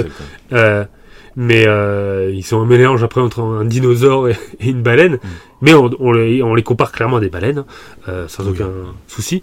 Et du coup, euh, ça marche en fait. Cette, euh, je pense l'amour qu'il a pour l'océan. Et c'est aussi, moi en tout cas, ce que j'attendais de lui, Mhm. c'est que quand tu regardes le film, tu l'as aussi. Quoi. Tu, Mhm. tu t'apprécies voir, t'apprécies voir ça, t'apprécies voir ces fonds, ces fonds marins. Après, ouais, euh, je pense là où c'est juste, c'est vrai que c'est dans les euh, dans les moments d'action où euh, il s- c'est très beau, même euh, par exemple le début où quand tu vois les euh, bah, les les terriens arriver sur Ah, ça, Pandora. par contre, j'ai adoré. euh, donc Ça faisait très Star magnifique, Wars. ouais. Moi, je trouve que ça faisait très Ouais, Star trop, Wars. trop. euh, Ah le oui. côté obscur qui débarque sur une planète. ah oui, c'est exactement ça. Moi, ça, j'ai bien Ah, ils brûlent tout là quand ils arrivent. C'est ça. Ouais. Par contre, pareil, c'est je trouve que il manque. Alors, pareil, enfin, je le revois. Il faut jamais juger une bande son à la, au premier visionnage. Euh, mais je trouve que, bah, à part les thèmes qu'il y avait déjà dans le 1, donc de James Horner, et d'ailleurs, James Horner, excusez-moi, mais dans Titanic, on en a parlé de James Horner, et pourtant je l'avais sur ma petite fiche de notes, hein, mais euh, James Horner est décédé en 2015 d'un accident d'avion, et ça, on n'en avait même pas parlé dans le truc de Titanic. D'accord. Et donc voilà, donc ils, ont réutilisé des thèmes de- du, du 1, le thème quand quand il y a un truc triste, une musique assez cool, je trouve. Il y a certains moments d'exposition qui réutilisent le thème principal d'Avatar, mais globalement, c'est peut-être en plus on sort de Titanic où les musiques sont vraiment ouf. Et je t'avoue que à niveau musique, ça fonctionne, ça fait le taf, mais j'ai pas été marqué de dingue. Après, voilà, comme je le dis à chaque fois, ça, c'est- la musique, euh, un premier visionnage, euh, c'est souvent que t'es pas marqué de toute façon et que ça vient peut-être par la suite. Donc, euh, ça à voir. Ouais, après si c'est vrai, c'est vrai que les musiques, euh, les musiques ont une grosse importance pour les films. Et là, moi, c'est pareil. Là, je sais pas de musique qui me, qui À me viennent en tête. 1, mais ouais. Voilà. Mais en fait, le truc, c'est que moi, c'est le sentiment que j'ai eu à la fin du film. Ouais. Euh, c'est que j'ai l'impression que par rapport au 1, Mhm. le 1, il pouvait se suffire à lui-même, Ah bah ce qui n'est pas le cas du 2. Mhm. Il ne suffit, suffit pas à lui-même, donc tu, finis le film avec un sentiment, Moi, malgré qu'il y ait eu des moments longs. Moi, ça me Des pas, sentiments ça, de-. Mm. Moi, j'aime Ouais, mais je pense que ouais. Mm. Oui, mais je pense que du coup, les sentiments de longueur qu'on a, Mhm. c'est volontaire de la part de James Cameron parce que bah, il peut pas tout donner en fait sur celui-là et qu'il en garde en fait sous le coude pour la suite et que du coup les moments euh, qu'on attendait un peu épiques parce que il n'y a pas eu de moments d'action terribles hein, clairement euh, bah il les garde pour la suite et euh, Ah bah oui, c'était pas là, ça sent que la guerre va augmenter avec les films. ouais c'est ça Mais ouais, je t'avoue que oui, moi. euh, Après, c'est pour ça, on jugera la saga après une fois qu'elle sera au complet, de toute façon. Mais voilà, pareil pour le pour les enfants de Jake et, et euh, je t'avoue que je sentais que il y en avait un qui allait mourir. Et comme il y avait vraiment un enfant qui était quasiment inutile, hein, euh, parce qu'on Oui. on traite vraiment que l'enfant qui est un peu euh, qui se fait bolosser de partout. Alors lui, il a vraiment un traitement de ouf. T'as la petite qui est toute mignonne, t'as la t'as la grande sœur qui elle, tu sens qu'il y a un mystère derrière elle. Il y a le petit Mougli, et puis t'as l'autre, le frère inutile, le frère parfait qui les frères pro- prodiges ouais c'est ça, mais qu'on voit presque pas, qui est inintéressant au possible. Euh, en plus, j'avais du mal à les différencier entre les deux frères, du coup. Euh, ok ouais, niveau physique, je les mélangeais en fait. Et après, au bout d'un moment, je me suis habitué aux voix et du coup, j'ai arrivé à faire la différence. Mais sinon, euh, c'est vrai qu'il. Mais du coup, ça se sentait qu'il mourait. Et du coup, c'est vrai que quand il est mort, bah comme c'était le seul enfant finalement qui ne m'avait pas touché, parce qu'on ne le voit quasiment pas dans le film. je t'avoue que je m'en Ouais. foutais un peu. Après, t'es touché, parce que Nightiri, elle- après, c'est ce qui m'avait touché moi dans le 1, euh, parce qu'elle était très, euh, je trouve, elle a un truc très sauvage. Euh, Quand elle crie, quand elle pleure, tu sais, elle, elle se à crier vraiment. Et ça, ça Ouais. me touche. Et donc il y a peut-être ça qui a joué un petit peu, mais euh, mais globalement, ils auraient tué un autre des enfants, ça m'aurait peut-être un peu plus touché. Tu vois. Là, j'ai fait mince, je le voyais un peu venir, et je, je pensais qu'il allait avoir plus de, je pensais même qu'ils allaient mourir un peu plus tôt, parce qu'il y a plein de moments où t'as le méchant, il a le flingue braqué sur eux, tu te dis bon. Le mec, il arrête pas de tuer euh, tout le monde sans, sans poser de questions, mais alors les enfants de Jake, euh, son ennemi juré, là, il met toujours un peu de temps et à chaque fois il se loupe du coup. Ouais, bah tu vois, moi, j'ai, moi, j'étais pas si parce que vu que le premier Avatar finit quand même un petit peu à l'eau de rose, euh, c'est un peu une happy end. Il y a pas de truc. euh, Bah, il y, a la- y a Grace quoi, qui meurt, mais sinon, oui. euh. Il y a Grace qui meurt, ouais. Il y a Grace qui meurt. Euh... hmm, Bon après, ouais, ouais, c'est vrai, c'est vrai.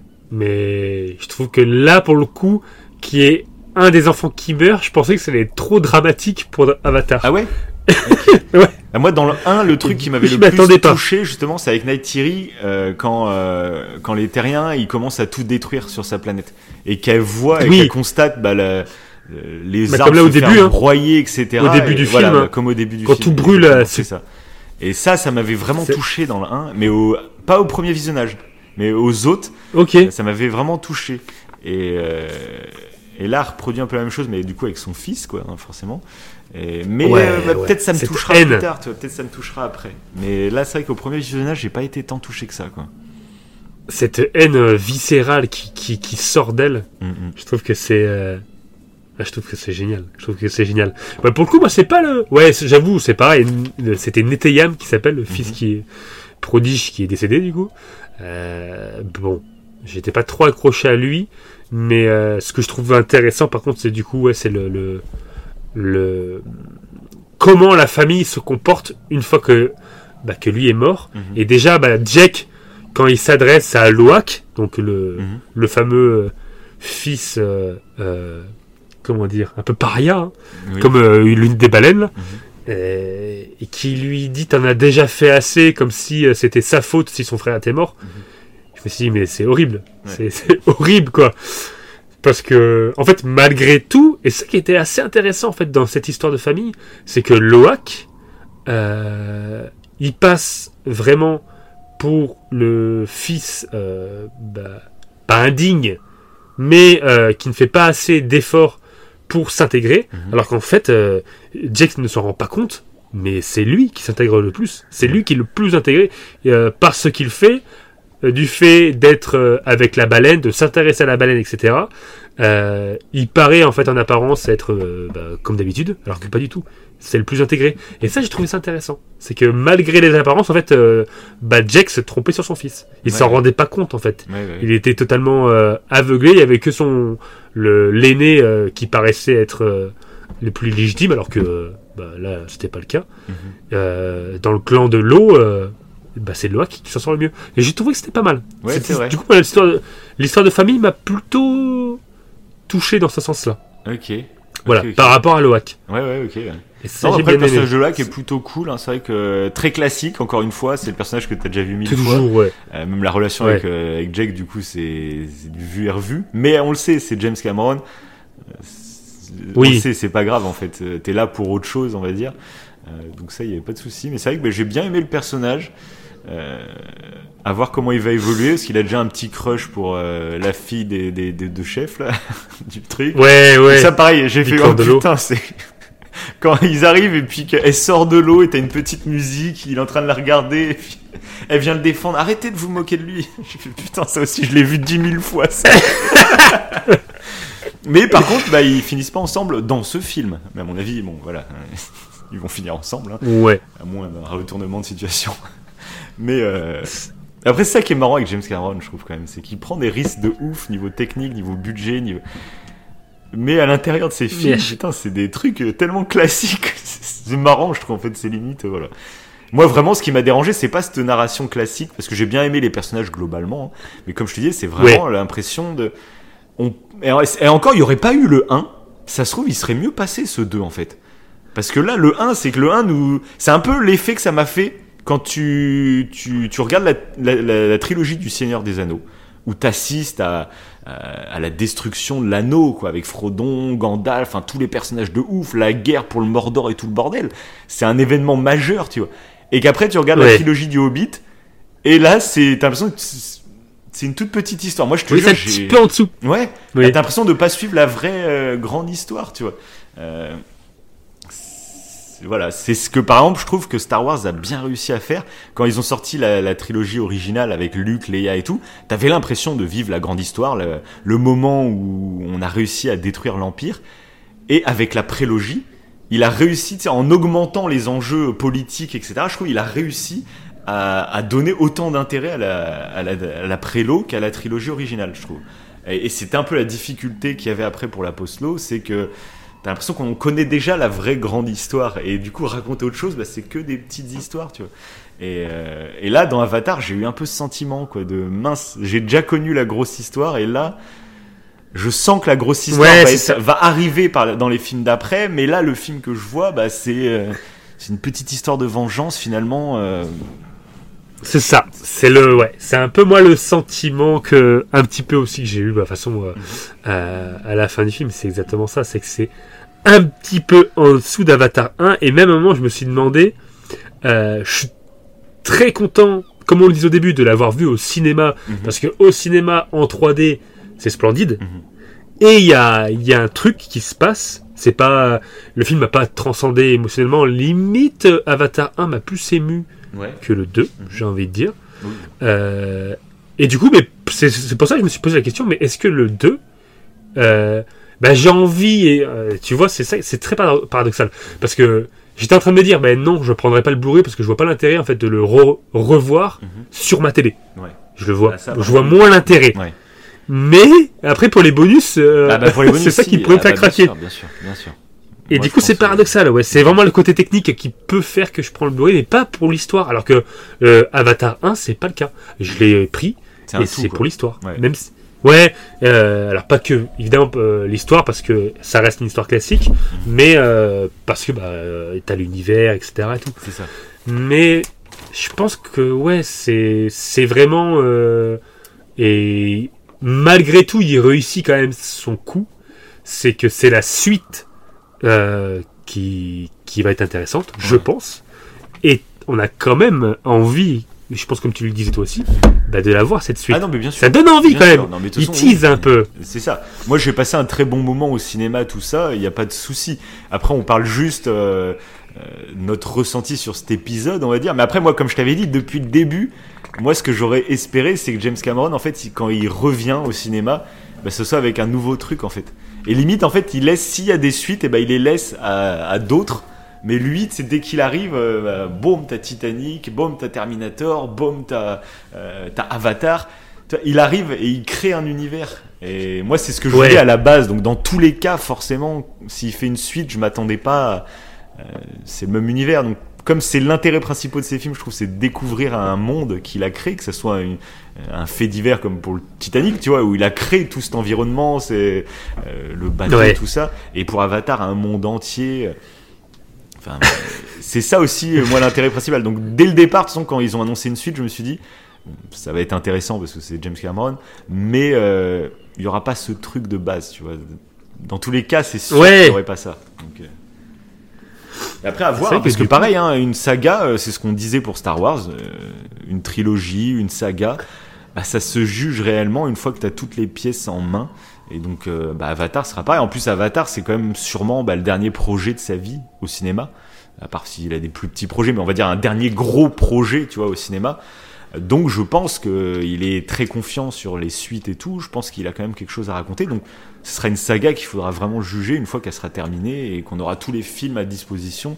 Et voilà, parce que par exemple. Star Wars, hein, euh, tu me fais mater euh, euh, que l'épisode 1, par exemple, euh, je te dis, bon, sympa, mais bon, euh, l'univers est cool, hein, mais bon, l'histoire un peu basique. Et c'est en regardant par exemple, Ouais, la tout trilo que, Tout à fait. que là, tu fais putain, c'est trop bien, quoi. Et en plus, euh, la, la comparaison à Star Wars est intéressante parce que c'est ce qui joue dans Star Wars, euh, bah, c'est la famille à chaque fois.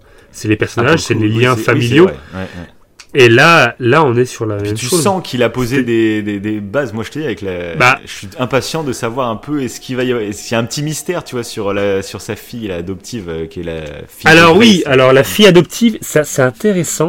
Et alors euh, c'est alors comment elle s'appelle C'était euh, Kiri. Kiri, Kiri, Kiri, Kiri, Kiri. Kiri, Kiri, ouais. ah c'est la fatigue, c'est la fatigue. On commence à fatiguer. euh, bah oui, Kiri. euh, moi j'ai la sensation. Euh, T'as vu, elle est, elle est, elle est, c'est un peu la raie de. Ah oui, c'est trop ça. Avatar. La meuf, elle a des pouvoirs de ouf. Mais c'est la fille de Palpatine, à mon avis. Et exactement, c'est ce que j'allais dire. C'est pour ça.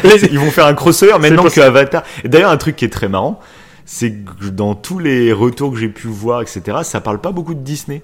Alors que bah, c'est Disney hein, derrière encore. Hein. Oui, c'est vrai. Ça a été racheté, euh, la, la Fox et tout, donc. Euh, mais bizarrement là, euh, je sais pas, ça en parle pas trop. euh, c'est Ah oui, c'est vrai, pour ouais. Cracher, dès qu'un truc est mauvais, là par contre, on va monter Disney en haut. Mais quand, quand c'est bien, euh, quand il y a quand même là, il y a une prouesse, on va dire quand même cinématographique, technique. Euh, bon là, c'est pas Disney, c'est James Cameron, c'est lui le, le leader. C'est James Cameron, c'est ça, c'est ça. Mais du coup, C'est vrai, c'est vrai que bah, je suis curieux de voir ce qu'ils vont faire avec ce personnage, qu'elle semble ultra connectée du coup à Heiwa. Je kiffe ce nom, Heiwa. Eh bah, je me- tellement euh, épique, Ouais, eh euh, bah, je- tellement spirituel. J'ai l'impression que qu'elle vient de là. J'ai l'impression que en fait c'est c'est un peu euh, l'élu de la force, quoi. Non, et c'est vrai en plus. C'est Anakin. elle est née de Heima. Ouais, c'est ça. C'est Heiwa, Ouais, elle ouais, voit ouais. que il y a une grosse menace qui arrive sur sa planète, et du coup, euh, bah, comme euh, comme Anakin a été euh, créé par la Force pour euh, rendre l'équilibre à la Force, quoi.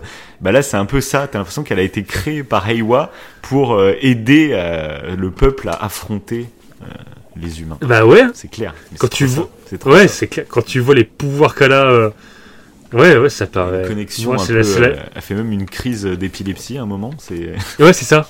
C'est ça. Ouais. Et d'ailleurs, bah, un truc que j'ai adoré dans le film, euh, pour expliquer, donc c'est quand il parle des baleines justement, enfin des tourocs ou je sais plus quoi là, euh, et qu'il dit Ouais. qu'ils ont des, des, des, des terminaisons nerveuses beaucoup plus développées que, que les Navy ou que les humains. Et du coup, c'est ce qui leur donnait une approche beaucoup plus spirituelle des choses, qu'ils arrivaient à comprendre en fait des choses euh, que Mhm. nous, on n'arrive pas à comprendre. Et ça, c'est vrai que ça me fascine. Moi, je suis pas un grand euh, spirituel ou truc comme ça, mais euh, j'aime beaucoup me dire qu'on perçoit la réalité grâce à nos sens. Donc ça, c'est bon, c'est un fait. Hein. Ouais. Et du coup, on perçoit la réalité de certaines façons et on a l'impression que c'est les limites en fait, parce que c'est nos limites à nous. Mais rien que, par exemple, des, des- il y a des animaux qui ont des visions, euh, je dirais pas nocturnes, mais des visions, euh, des, je sais plus comment on appelle ça, tu vois, des ultravisions, je sais plus comment on appelle ça. Enfin bref, il y a d'autres façons de voir en sens. fait la réalité. Non, même pas un sixième Mhm. sens, mais il y a juste, euh, nous, on voit les, la, la- t'as l'impression que c'est la base, ce qu'on est en train de voir, euh, les couleurs qu'on voit, les tout ça. Mais il y a des animaux qui ont des yeux qui voient différemment et qui, du coup, ils voient eux la réalité totalement différemment.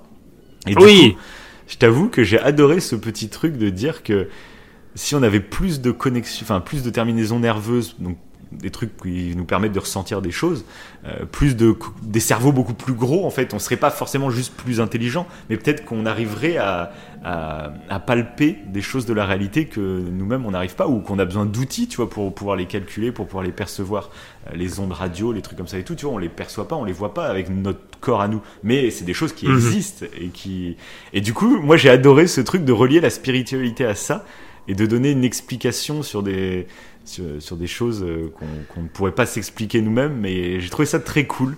Euh, ça fait un peu une sorte de petite approche scientifique et ça, ça laisse un peu euh, des fantasmes dans la tête et moi j'aime bien. Voilà. Bah ça fait, euh, ça me fait penser ouais, à un bouquin. En plus, je l'ai devant mes yeux là. Je le vois. C'est euh, l'intelligence animale, ça s'appelle. Mhm. Et, euh, et justement, en fait, bon, ça démontre la, la- pas mal des différences évidemment entre les humains et les animaux, Mhm. mais ça démontre en fait des, des comme un peu des super pouvoirs qu'ont les animaux. Mhm. Et, euh, et comme tu le dis là, ça paraît totalement improbable. Alors là, je pense à un truc, Moi, attends. genre les mouches Ouais. à, à voix à 30 360 degrés. Oui, bah, de toute façon, mais Mais rien que Et ça paraît, si, euh, euh, si comme euh, comme les les je sais pas comme un comme un cheval, si on avait nos yeux au lieu qu'ils soient euh, tu sais euh, sur notre face avant et qu'on avait des yeux euh, sur les côtés, sur on les verrait côtés, déjà le monde différemment. ouais. Donc ça, c'est de toute façon de d'où sont placés nos trucs. Enfin, je, moi, je trouve ça génial de juste prendre du recul par rapport à ça. Et même moi, une info. Alors, je sais plus, je sais plus si j'en avais parlé en podcast ou pas. C'est possible. Vous me direz si je radote. Mais une des infos qui m'a mis le plus sur le cul de ces dernières semaines, c'est que Ouais. il y a aussi une intelligence végétale et que par exemple euh, dans la savane les girafes euh, donc mangent des, des, des, des feuilles dans les arbres mais ils sont obligés de tout le temps marcher parce que quand ils commencent à manger euh, les feuilles d'un arbre et ben en fait il y a il y a une sorte de connexion entre tous les arbres du secteur qui se préviennent qu'il y a un danger et du coup dégagent euh, un gaz qui fait fuir les, les girafes et qui donne, euh, qui rendent euh, en fait les Ouais. feuilles avec un mauvais goût, etc. Et possiblement toxique et tout. Donc les girafes sont obligées de marcher. Et c'est ça que j'ai trouvé fou. C'est pas juste l'arbre sur lequel tu es en train de croquer qui du coup euh, dégage un truc. Parce que je crois que c'est pareil pour l'herbe. Tu sais, quand tu tonds ta pelouse, il y a une odeur qui sort. Et ça, Mhm. j'avais vu que c'était Mhm. pareil, c'était pour se protéger. Alors je sais plus exactement pourquoi, mais cette odeur attirait d'autres euh, d'autres euh, euh, prédateurs qui venaient chasser ceux qui étaient en train de brouter l'herbe, tu vois. Il y avait tout un délire comme ça. Et, et là, pour les arbres, pour les girafes, c'est pas que l'arbre qui est en train de se faire bouffer, c'est tous les arbres sur, euh, je sais plus, je crois que c'est un kilomètre à la ronde. Tous les arbres, comme si ils se transmettaient le message via Skype, et ils disaient dégagez les gaz parce qu'on est en train de se faire cogner, on est en train de se faire bouffer. Et ça, j'ai trouvé ça passionnant. Et ça, on, on l'a vu en analysant du coup pourquoi les girafes, au lieu de rester bouffées, alors qu'il reste plein de feuilles sur tous les arbres dans un secteur, pourquoi elles arrêtaient pas de, de, de marcher toute la journée? Et c'était ça l'explication. Et je trouve Bah, ça c'est- ouf. Quoi. C'est... Ewa, mais c'est Ewa qui fait ça. Ah non, mais c'est vrai en plus. Mais- je trouve et- ça. Ewa sur Terre. Bah, Ouais, mais je trouve qu'il y a, oui, il y a ça, un bah, truc qui nous échappe. euh, Il y a un documentaire. hein. J'aime bien moi. Sur- Il faut qu'on faut qu'on se le regarde, hein, parce que c'est vrai que ça. On en avait déjà parlé, ouais, je sais plus quand. On en avait déjà parlé en off, Oui, je me rappelle. C'est sûr. ouais. Parce que c'est la vie secrète des arbres, le livre. Et il y a le, le, le film, il y a le documentaire. Et ça parle de ça. Ça parle même du fait que les dans une forêt, s'il y a un arbre qui est qui a qui a besoin de, de nutriments, Mhm. et ben les autres arbres, via les racines, vont lui donner les oui. nutriments nécessaires. Oui, mais je l'ai C'est complètement quoi, ça, dingue. Où il y a des arbres euh, totalement blancs à certaines zones du monde. Je sais plus dans quoi c'est. Je crois que c'est les forêts Ouais, de séquoia aux États-Unis où il y a des arbres totalement blancs. Et on s'est toujours demandé pourquoi Ouais. ils étaient blancs. Et en fait, on s'est rendu compte que c'était un peu ça. Ils servaient. Mais c'est toi qui en avais parlé dans ton Wivo Info, non C'était pas ça? Ah, dans le Weaver Faux, je sais plus. Je sais plus. Ah, peut-être. Je sais plus. Bref, je sais qu'on en avait parlé. Et en gros, c'est un arbre qui euh, euh, qui servait en gros de, de protecteur pour toute la forêt. Et on savait pas comment ils arrivaient, comme s'il y avait une organisation entre les arbres ou je sais plus quoi. Ça, c'est ça. Il y a une, in- une intelligence euh, qui, qui, qui, qui est différente, euh, bah, évidemment, de l'homme, mais euh, Mhm. et c'est assez dingue. Cette, ce partage, cette, je sais pas, Enfin, c'est vrai que c'est assez, c'est assez fou. Et bon, ouais, c'est vrai qu'on parle souvent des animaux, mais c'est vrai que les plantes, Ah bah le, moi, le façon, documentaire doit être intéressant. Je suis, je mange plus de viande et je mange plus de légumes ni de fruits. Voilà. Bah oui, Donc je tu mange, manges plus je mange de du trucs intelligents, Là, en je fait. mange du plastique. Je, je me nourris exclusivement de plastique. Le plastique euh, que t'as pris dans l'océan, Ah oui, hein, bien c'est pour sauver les, Ah les bah animaux marins. ça, je sauve voilà, les- rap- voilà, et puis je mange les poches plastiques, euh, Carrefour, Leclerc, tout ça quoi. Ouais, ouais. Bah, c'est, c'est nutritif, hein. Ouais, c'est nutritif apparemment. C'est ça. Ah ouais, c'est, non, c'est, c'est intéressant. De toute façon, bah, d'ailleurs, euh, on dit ça en rigolant, mais euh, James Cameron, euh, au-delà de parler de la, de la famille, dans son, dans son film, il a clairement voulu parler de l'océan. Mm. Et il a, il y a quelques petites subtilités. Bah, à un moment, euh, tu sais, les, les baleines, Mm. euh, ils- les, les chasseurs de baleines, quand tu vois dans le film, Mhm. jouent avec euh, un truc qui fait de la, des, des, oh mince, j'ai plus, le- j'ai plus le mot. Des, des ultrasons. Mhm. Tu sais? Oui, exactement. Voilà. Et ça, euh, alors je pense, on verra s'il en parle en Blu-ray. Un peu comme il l'avait fait donc pour Avatar 1 et euh, les Raoni et toute l'histoire. Mhm. Il avait expliqué le rapport à la réalité. Et je pense que là, il fera la même chose avec euh, les baleines parce que les, Oui, les clairement. animaux marins, Mhm. ils subissent ça. En fait, ils subissent les, les bateaux Mhm. euh, créent des, des ultrasons et en fait empêchent l'écolocalisation Mhm. des animaux marins et les baleines sont euh, obligées. ouais, sur leur zone de Ouais. migration, elles sont déviées. euh, C'est pour ça qu'on en retrouve. bah, justement, Ah, il y avait un, il y avait un orque il y a pas longtemps dans la Seine là, à Paris. tout à fait, ouais. Et c'est des, tu ça. te retrouves avec des trucs comme ça où il y a des animaux qui se perdent en fait. Et, et c'est vrai. C'est ça. Mm.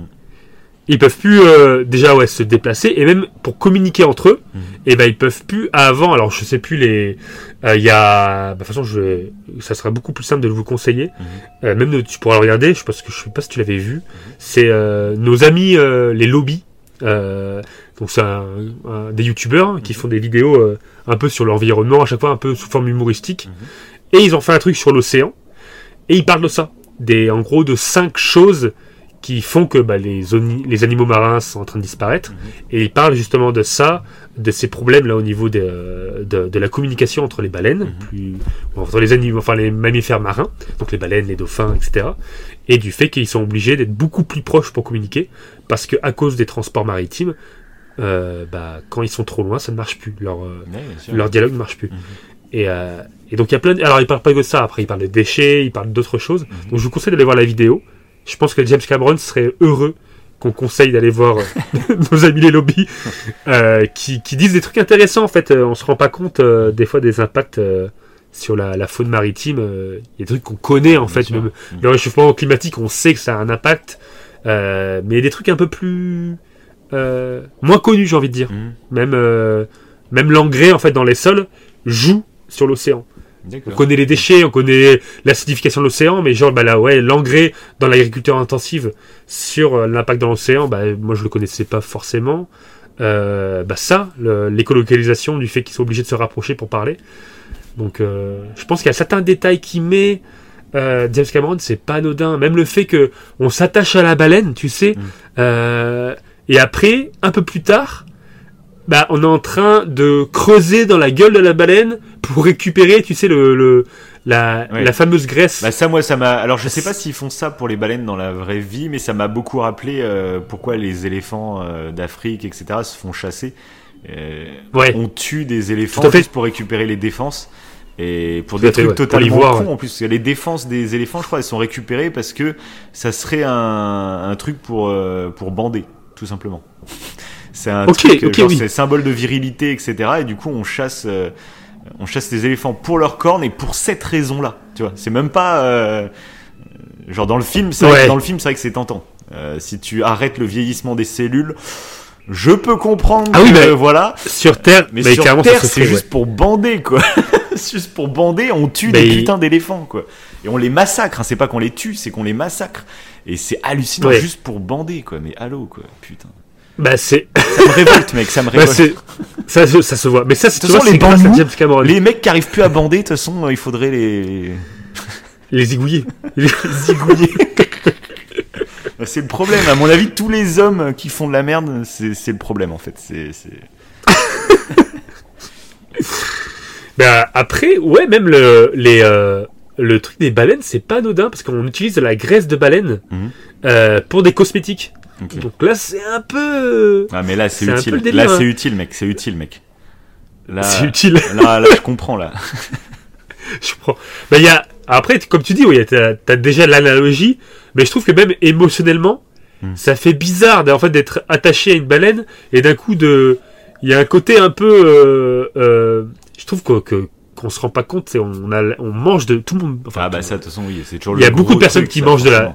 De la viande, Mm. mais on n'est pas capable en fait de, enfin la plupart des personnes ne sont on pas capables pas de tuer. tuer, on pourrait pas tuer son chien pour le Sa manger. propre quoi. viande. Euh, C'est ça. Ah, mais ça, Ouais, c'est sûr.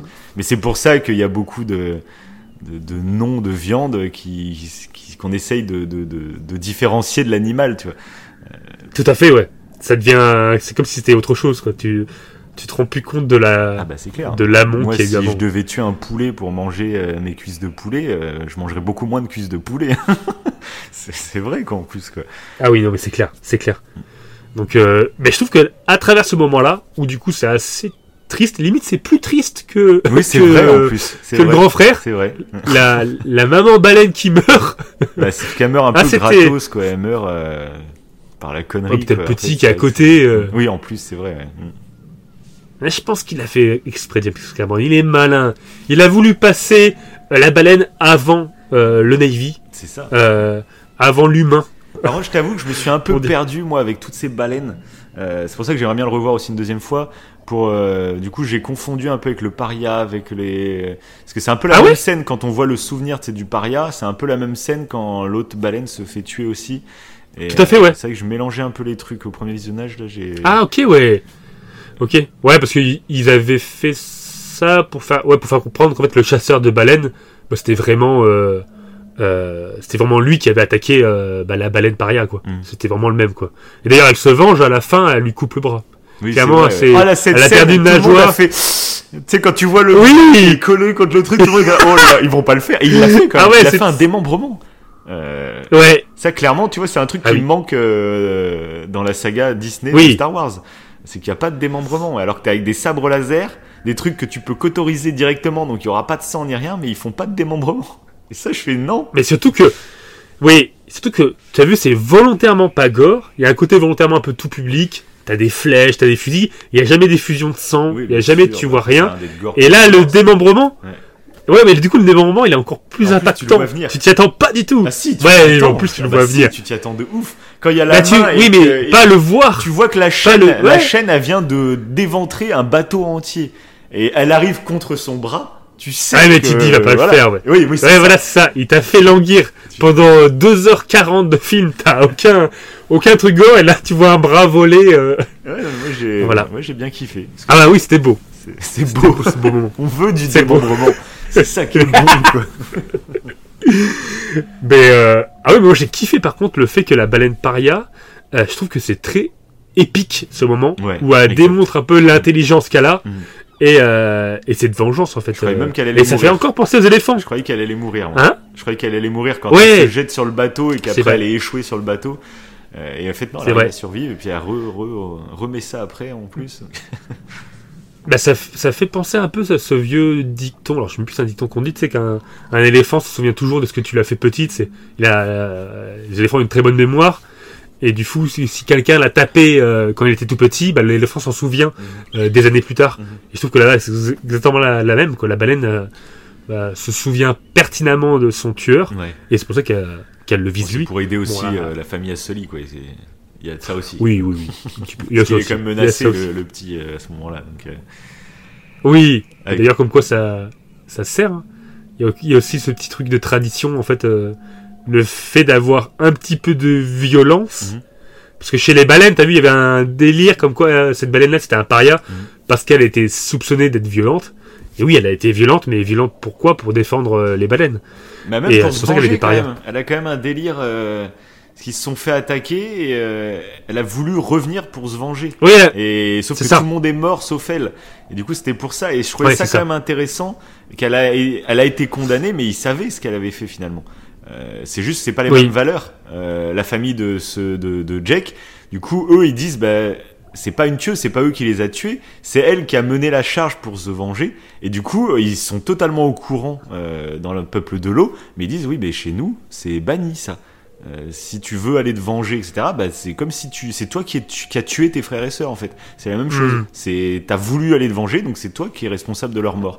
Et ça, j'ai trouvé ça intéressant parce que c'est juste un, une culture différente. Et ça, j'ai trouvé ça très très intéressant parce que des fois, on est tellement basé nous sur nos valeurs qu'on a l'impression que c'est les valeurs universelles. Et je trouve que c'est intéressant d'avoir juste d'autres cultures qui ont des valeurs différentes et qui voient du coup les choses de, de manière différente. Je- ça, j'ai trouvé ça très intéressant. Euh, parce que bah, d'ailleurs, je trouve le travail entre les deux peuples et leurs différences culturelles, j'ai trouvé ça plutôt cool. Ah, c'est génial. Euh, ouais. C'est génial. C'est- j'ai- Et rien que même euh, qui- qu'ils ont des coutumes différentes parce que bah, physiquement ils sont ils sont pas faits différemment que les. Tu vois dans les bandes annonces j'avais pas noté qu'il y avait une différence entre les deux. Et Pas du là tout. en fait de voir Ouais, les- nageoires au niveau des mains. et tout ça, ça Ouais. j'ai trouvé ça trop bien, trop trop bien. Et du coup il y a le peuple de la forêt, le peuple de l'eau. J'ai trop envie c'est de voir la suite et les autres peuples qu'on va découvrir du coup. C'est ça.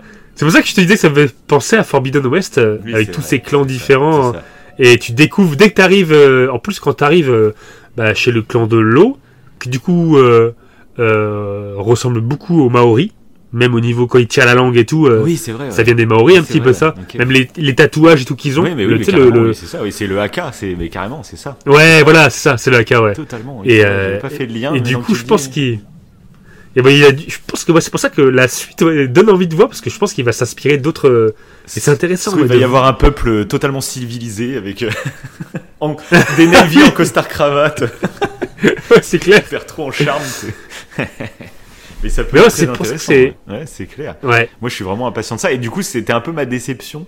C'est que j'avais l'impression qu'on allait vers ça dès cet épisode, quoi.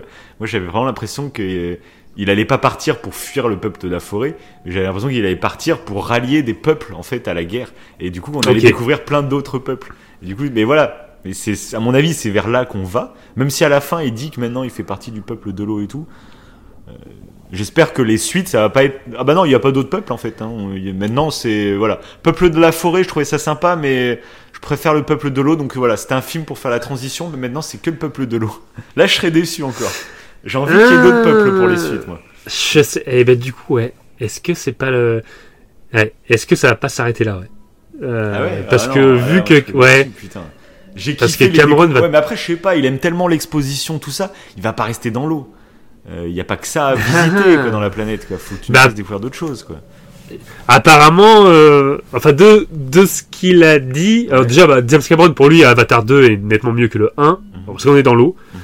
Euh, et je pense qu'il va aller plus loin dans les fonds marins. euh, genre les fonds marins, on, on les a à peine explorés là pour l'instant là dans ce qu'on vient de voir. On était sur les côtes quoi un petit peu ouais. et peut-être qu'aller on, alors après est-ce qu'on va découvrir d'autres peuples Moi aussi j'aimerais bien, mais est-ce que ce sera le but de James Cameron? Je ne sais pas. Ah bah ça on verra. Ouais. Ouais. C'est pour ça, faut pas Je se pas. des attentes parce qu'à chaque fois t'es déçu juste parce que c'est pas là où tu pensais que ça allait. Donc ça, c'est- Ouais, ouais, parce que je pense qu'il non, il, il va approfondir, parce que même on a vu vite fait un genre de mégalodon, là, un grand requin, là, qui Mm. se fait défoncer d'ailleurs par la baleine. Oui.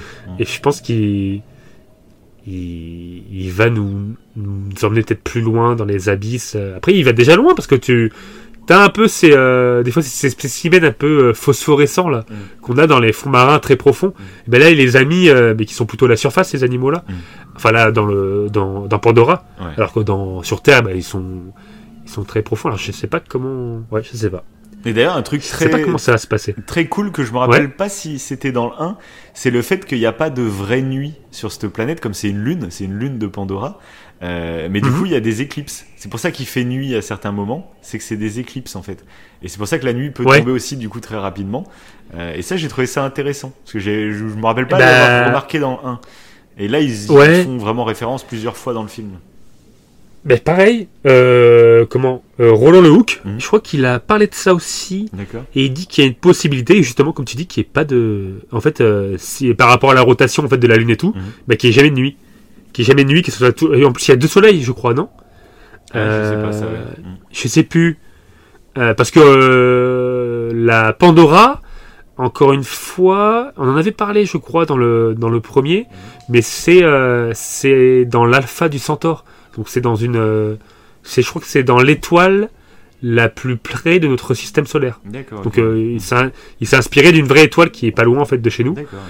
Euh, il semble que c'est un système solaire il y a deux étoiles, mais je, je suis pas sûr là, faut voir. Ça, il le, bah, il, Je- il, il appuierait un peu Mais- dessus, quoi, quand même, je pense. Là, moi, j'ai pas l'impression. Peut-être, ouais. plus, non, s'ils appuient sur la, sur l'éclipse, soit les deux étoiles sont vraiment l'une à côté de l'autre, soit, euh, bah, il y aurait pas d'éclipse, en fait. S'il y a deux étoiles de genre de chaque côté, euh, il y aurait pas d'éclipse, du coup. Bah, c'est- euh...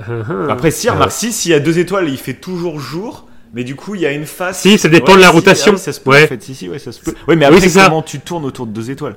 Niveau gravité, ou alors il y a une étoile beaucoup plus éloignée de l'autre, ou un truc comme ça, tu vois. Enfin, Après, je sais pas s'ils ont respecté, que c'est comme Star Wars, hein. Star Wars, à Tatooine, il y a deux soleils. Deux soleils Oui. qui sont de la même taille. Après, je bah, sais pas. Comment il y a une rotation autour des deux en même temps. Mais bon, après, oui, des fois, Oui, faut pas ça. trop chercher non plus aussi. Mais bon.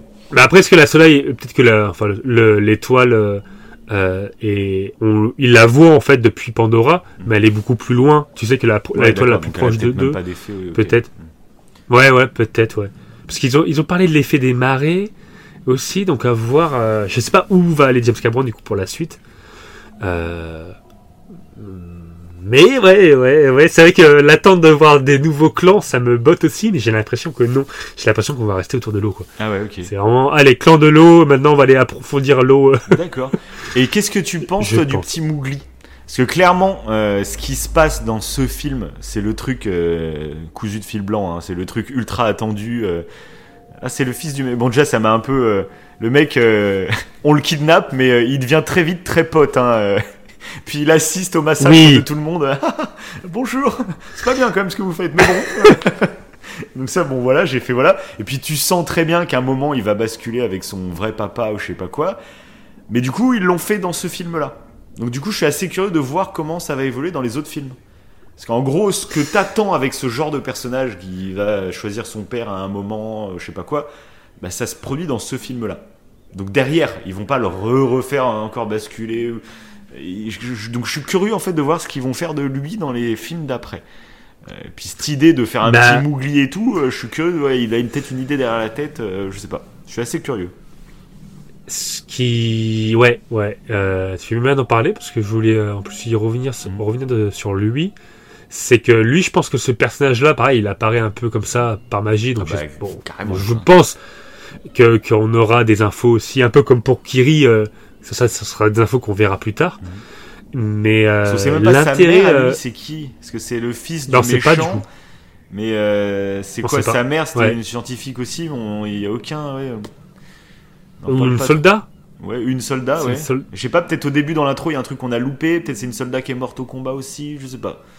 Je me rappelle pas. Je ne sais pas, ouais. Euh, par contre, ouais, je ne sais pas, c'est pour ça, pareil, faut, faudra. Qu'il. Là, c'est des détails qu'il devra approfondir pour, pour que ça soit pas comme ça, truc sorti du chapeau et basta, t'as aucune. Bah, moi, de euh, toute façon, j'ai l'impression que c'est pense quand que- même des trucs un peu. euh, en plus, c'est pour ça qu'il expédie dès le début du film pour dire bon, je vous pose un contexte. euh, voilà, c'est comme ça. Donc, à part pour la, la, Ouais, la ça. adoptive, parce que tu sens qu'ils font traîner le mystère. Là, pour lui, euh, c'est juste fallait incorporer le fils du méchant, c'est tout quoi. Ouais. Après, ça peut être intéressant euh, pour le comportement du méchant, justement. Il va devenir Parce que gentil. déjà- tu vas voir que c'est le méchant qui va devenir Mais- gentil pour son fils. euh, et il va, Le- lutter, il va le- se battre avec Jake contre les humains à la fin de Avatar 5. T'imagines? Je sais pas, mais Bah, l'acteur, en tout cas, a personnage, ça dit... tourne un peu comme ça, hein, souvent. hein. Ouais, il a dit que ça allait nuancer le euh, personnage. avec le méchant. C'est pas possible que ça Ouais. se termine comme ça. euh. À Spider, il se met à frapper Jake et tout, à le tuer Jake. Parce que, ah non, c'est mon père maintenant. Mais putain, je t'ai élevé pendant 13 ans. Mais ton père que t'as connu depuis 10 minutes, ça y est, tu, tu te retournes contre nous. Après, je pense que ce qui serait probable, c'est que Spider commence à se sentir un peu euh, à l'écart parce que Neytiri, Ouais. elle a fait, elle a, elle aime pas trop Spider depuis le départ. Depuis le départ, de toute façon, c'était prévu. Elle le dit, euh, elle comprend Ouais. pas pourquoi il est là. C'est un humain. évolue comme ça, elle a du mal. Ouais. Et là, t'as vu vers la fin, ouais, elle, elle était, je pense, capable de le planter. Elle a perdu un garçon, elle était Ouais. capable de le planter. Oui, Donc, je vrai, sais pas ouais. comment Ah oui, son vrai. intégration dans la famille Ah, va se c'est faire, ouais. C'est vrai qu'il a. Donc ça- Mais après, il était élevé lui plus Ouais. par les scientifiques. Il n'était pas élevé par la famille de Jake directement. C'est pas leur Non. enfant adoptif à eux. Euh, Tout à fait. Ouais, voilà. C'était l'enfant. Il était élevé, une- par les scientifiques, mais du coup, ouais, il a pas de. Après, il est très ami avec Kiri. Donc ça va être le. c'est ça. C'est Kiri et, et Spider sont, bah, ils sont collés, donc euh, voire peut-être plus, peut-être qu'ils vont tomber amoureux l'un de l'autre. Bon, pareil aussi. Cette, Je sais pas. Cette histoire vraiment sortie du chapeau du. euh, Bah, il est resté sur Pandora parce qu'on peut pas euh, congeler des, des bébés. Euh, donc, euh, tu sais, pour les renvoyer sur Terre, on peut pas. Donc, tu fais bon. euh, vous faites des trucs de dingo avec les avatars et tout, mais des, des mini capsules pour euh, congeler les gens, euh, pour les bébés dans sa. Tu tu sens aussi que Ouais. c'est l'excuse. Bon, fallait laisser un bébé. du coup, bon, après c'est du détail à chaque fois parce que moi je pense vraiment c'est ça. Oui, c'est tout à fait, tout à fait. il a un plan global, et mais après les tout petits détails, Ben, ça serait Mais bien ça peut être intéressant, ça. ouais. Ouais. Et je, je trouve que euh, parce que du coup, en fait, ça fait beaucoup de, de membres euh, de famille en plus d'un coup. Oui. Tu passes de Avatar 1 C'est où t'as juste un couple amoureux à Avatar 2 une grande famille. Ils sont quand même C'est pas vrai que mal. c'est peut-être euh, même euh, quitte à faire. Bah, après, ça dépend ce qu'il va nous raconter, mais c'est limite dommage en fait de pas avoir vécu justement l'arrivée de ces bébés et tout ça, que ça soit vraiment expédié d'un coup et qu'après t'as plein de personnages. Moi, C'est pour ça au début j'étais un peu paumé parce qu'en plus je trouve que Oui, bah, oui. euh, ils Il se beaucoup de- ressemblent beaucoup, euh, tous les avatars et tout. Et au début j'avais du mal à calculer qui était qui et tout. C'est pour ça peut-être qu'à deuxième visionnage, maintenant que je connais mieux, j'apprécierais plus même le début où je comprendrai un peu plus les personnages et tout quoi. Euh, donc ça c'est vrai. Et, mais du Oui, coup, oui. c'est- ouais, pour s'attacher à eux, ça aurait été peut-être mieux, ouais, euh, d'avoir euh, que ça dure un peu plus longtemps l'intro, qu'on vive un peu plus même le retour de- des humains. Tu vois, je sais pas. Après, on va pas, on va, on va pas critiquer le film pour ce que nous on aurait préféré avoir. Tu vois, ça c'est le genre de truc. euh. Non, mais c'est après, euh, voilà, ouais, encore une fois, c'est des petites. euh, ça a été euh, très vite, ouais, comme on dit, expédié, mais je trouve que ça peut être intéressant, ouais. Cette histoire de famille, du coup, avec Spider, euh, qui en fin de compte euh, son père, mais qui n'est pas vraiment son père, hein, c'est juste un souvenir de son père, parce que euh, biologiquement, c'est pas son père, c'est un clone. Donc il y a ça aussi, est-ce que ça peut pas jouer euh, sur. je- je- voilà, ça, je suis curieux de voir comment ça va se passer, même Neytiri par rapport. euh, en fait, cette. euh, Non, mais je pense Ce clan Non, familial, c'est intéressant. Il va, il va- dans le 2, il va se sentir à l'écart et il va retourner encore vers le méchant, je pense. Il va y avoir un délire comme ça.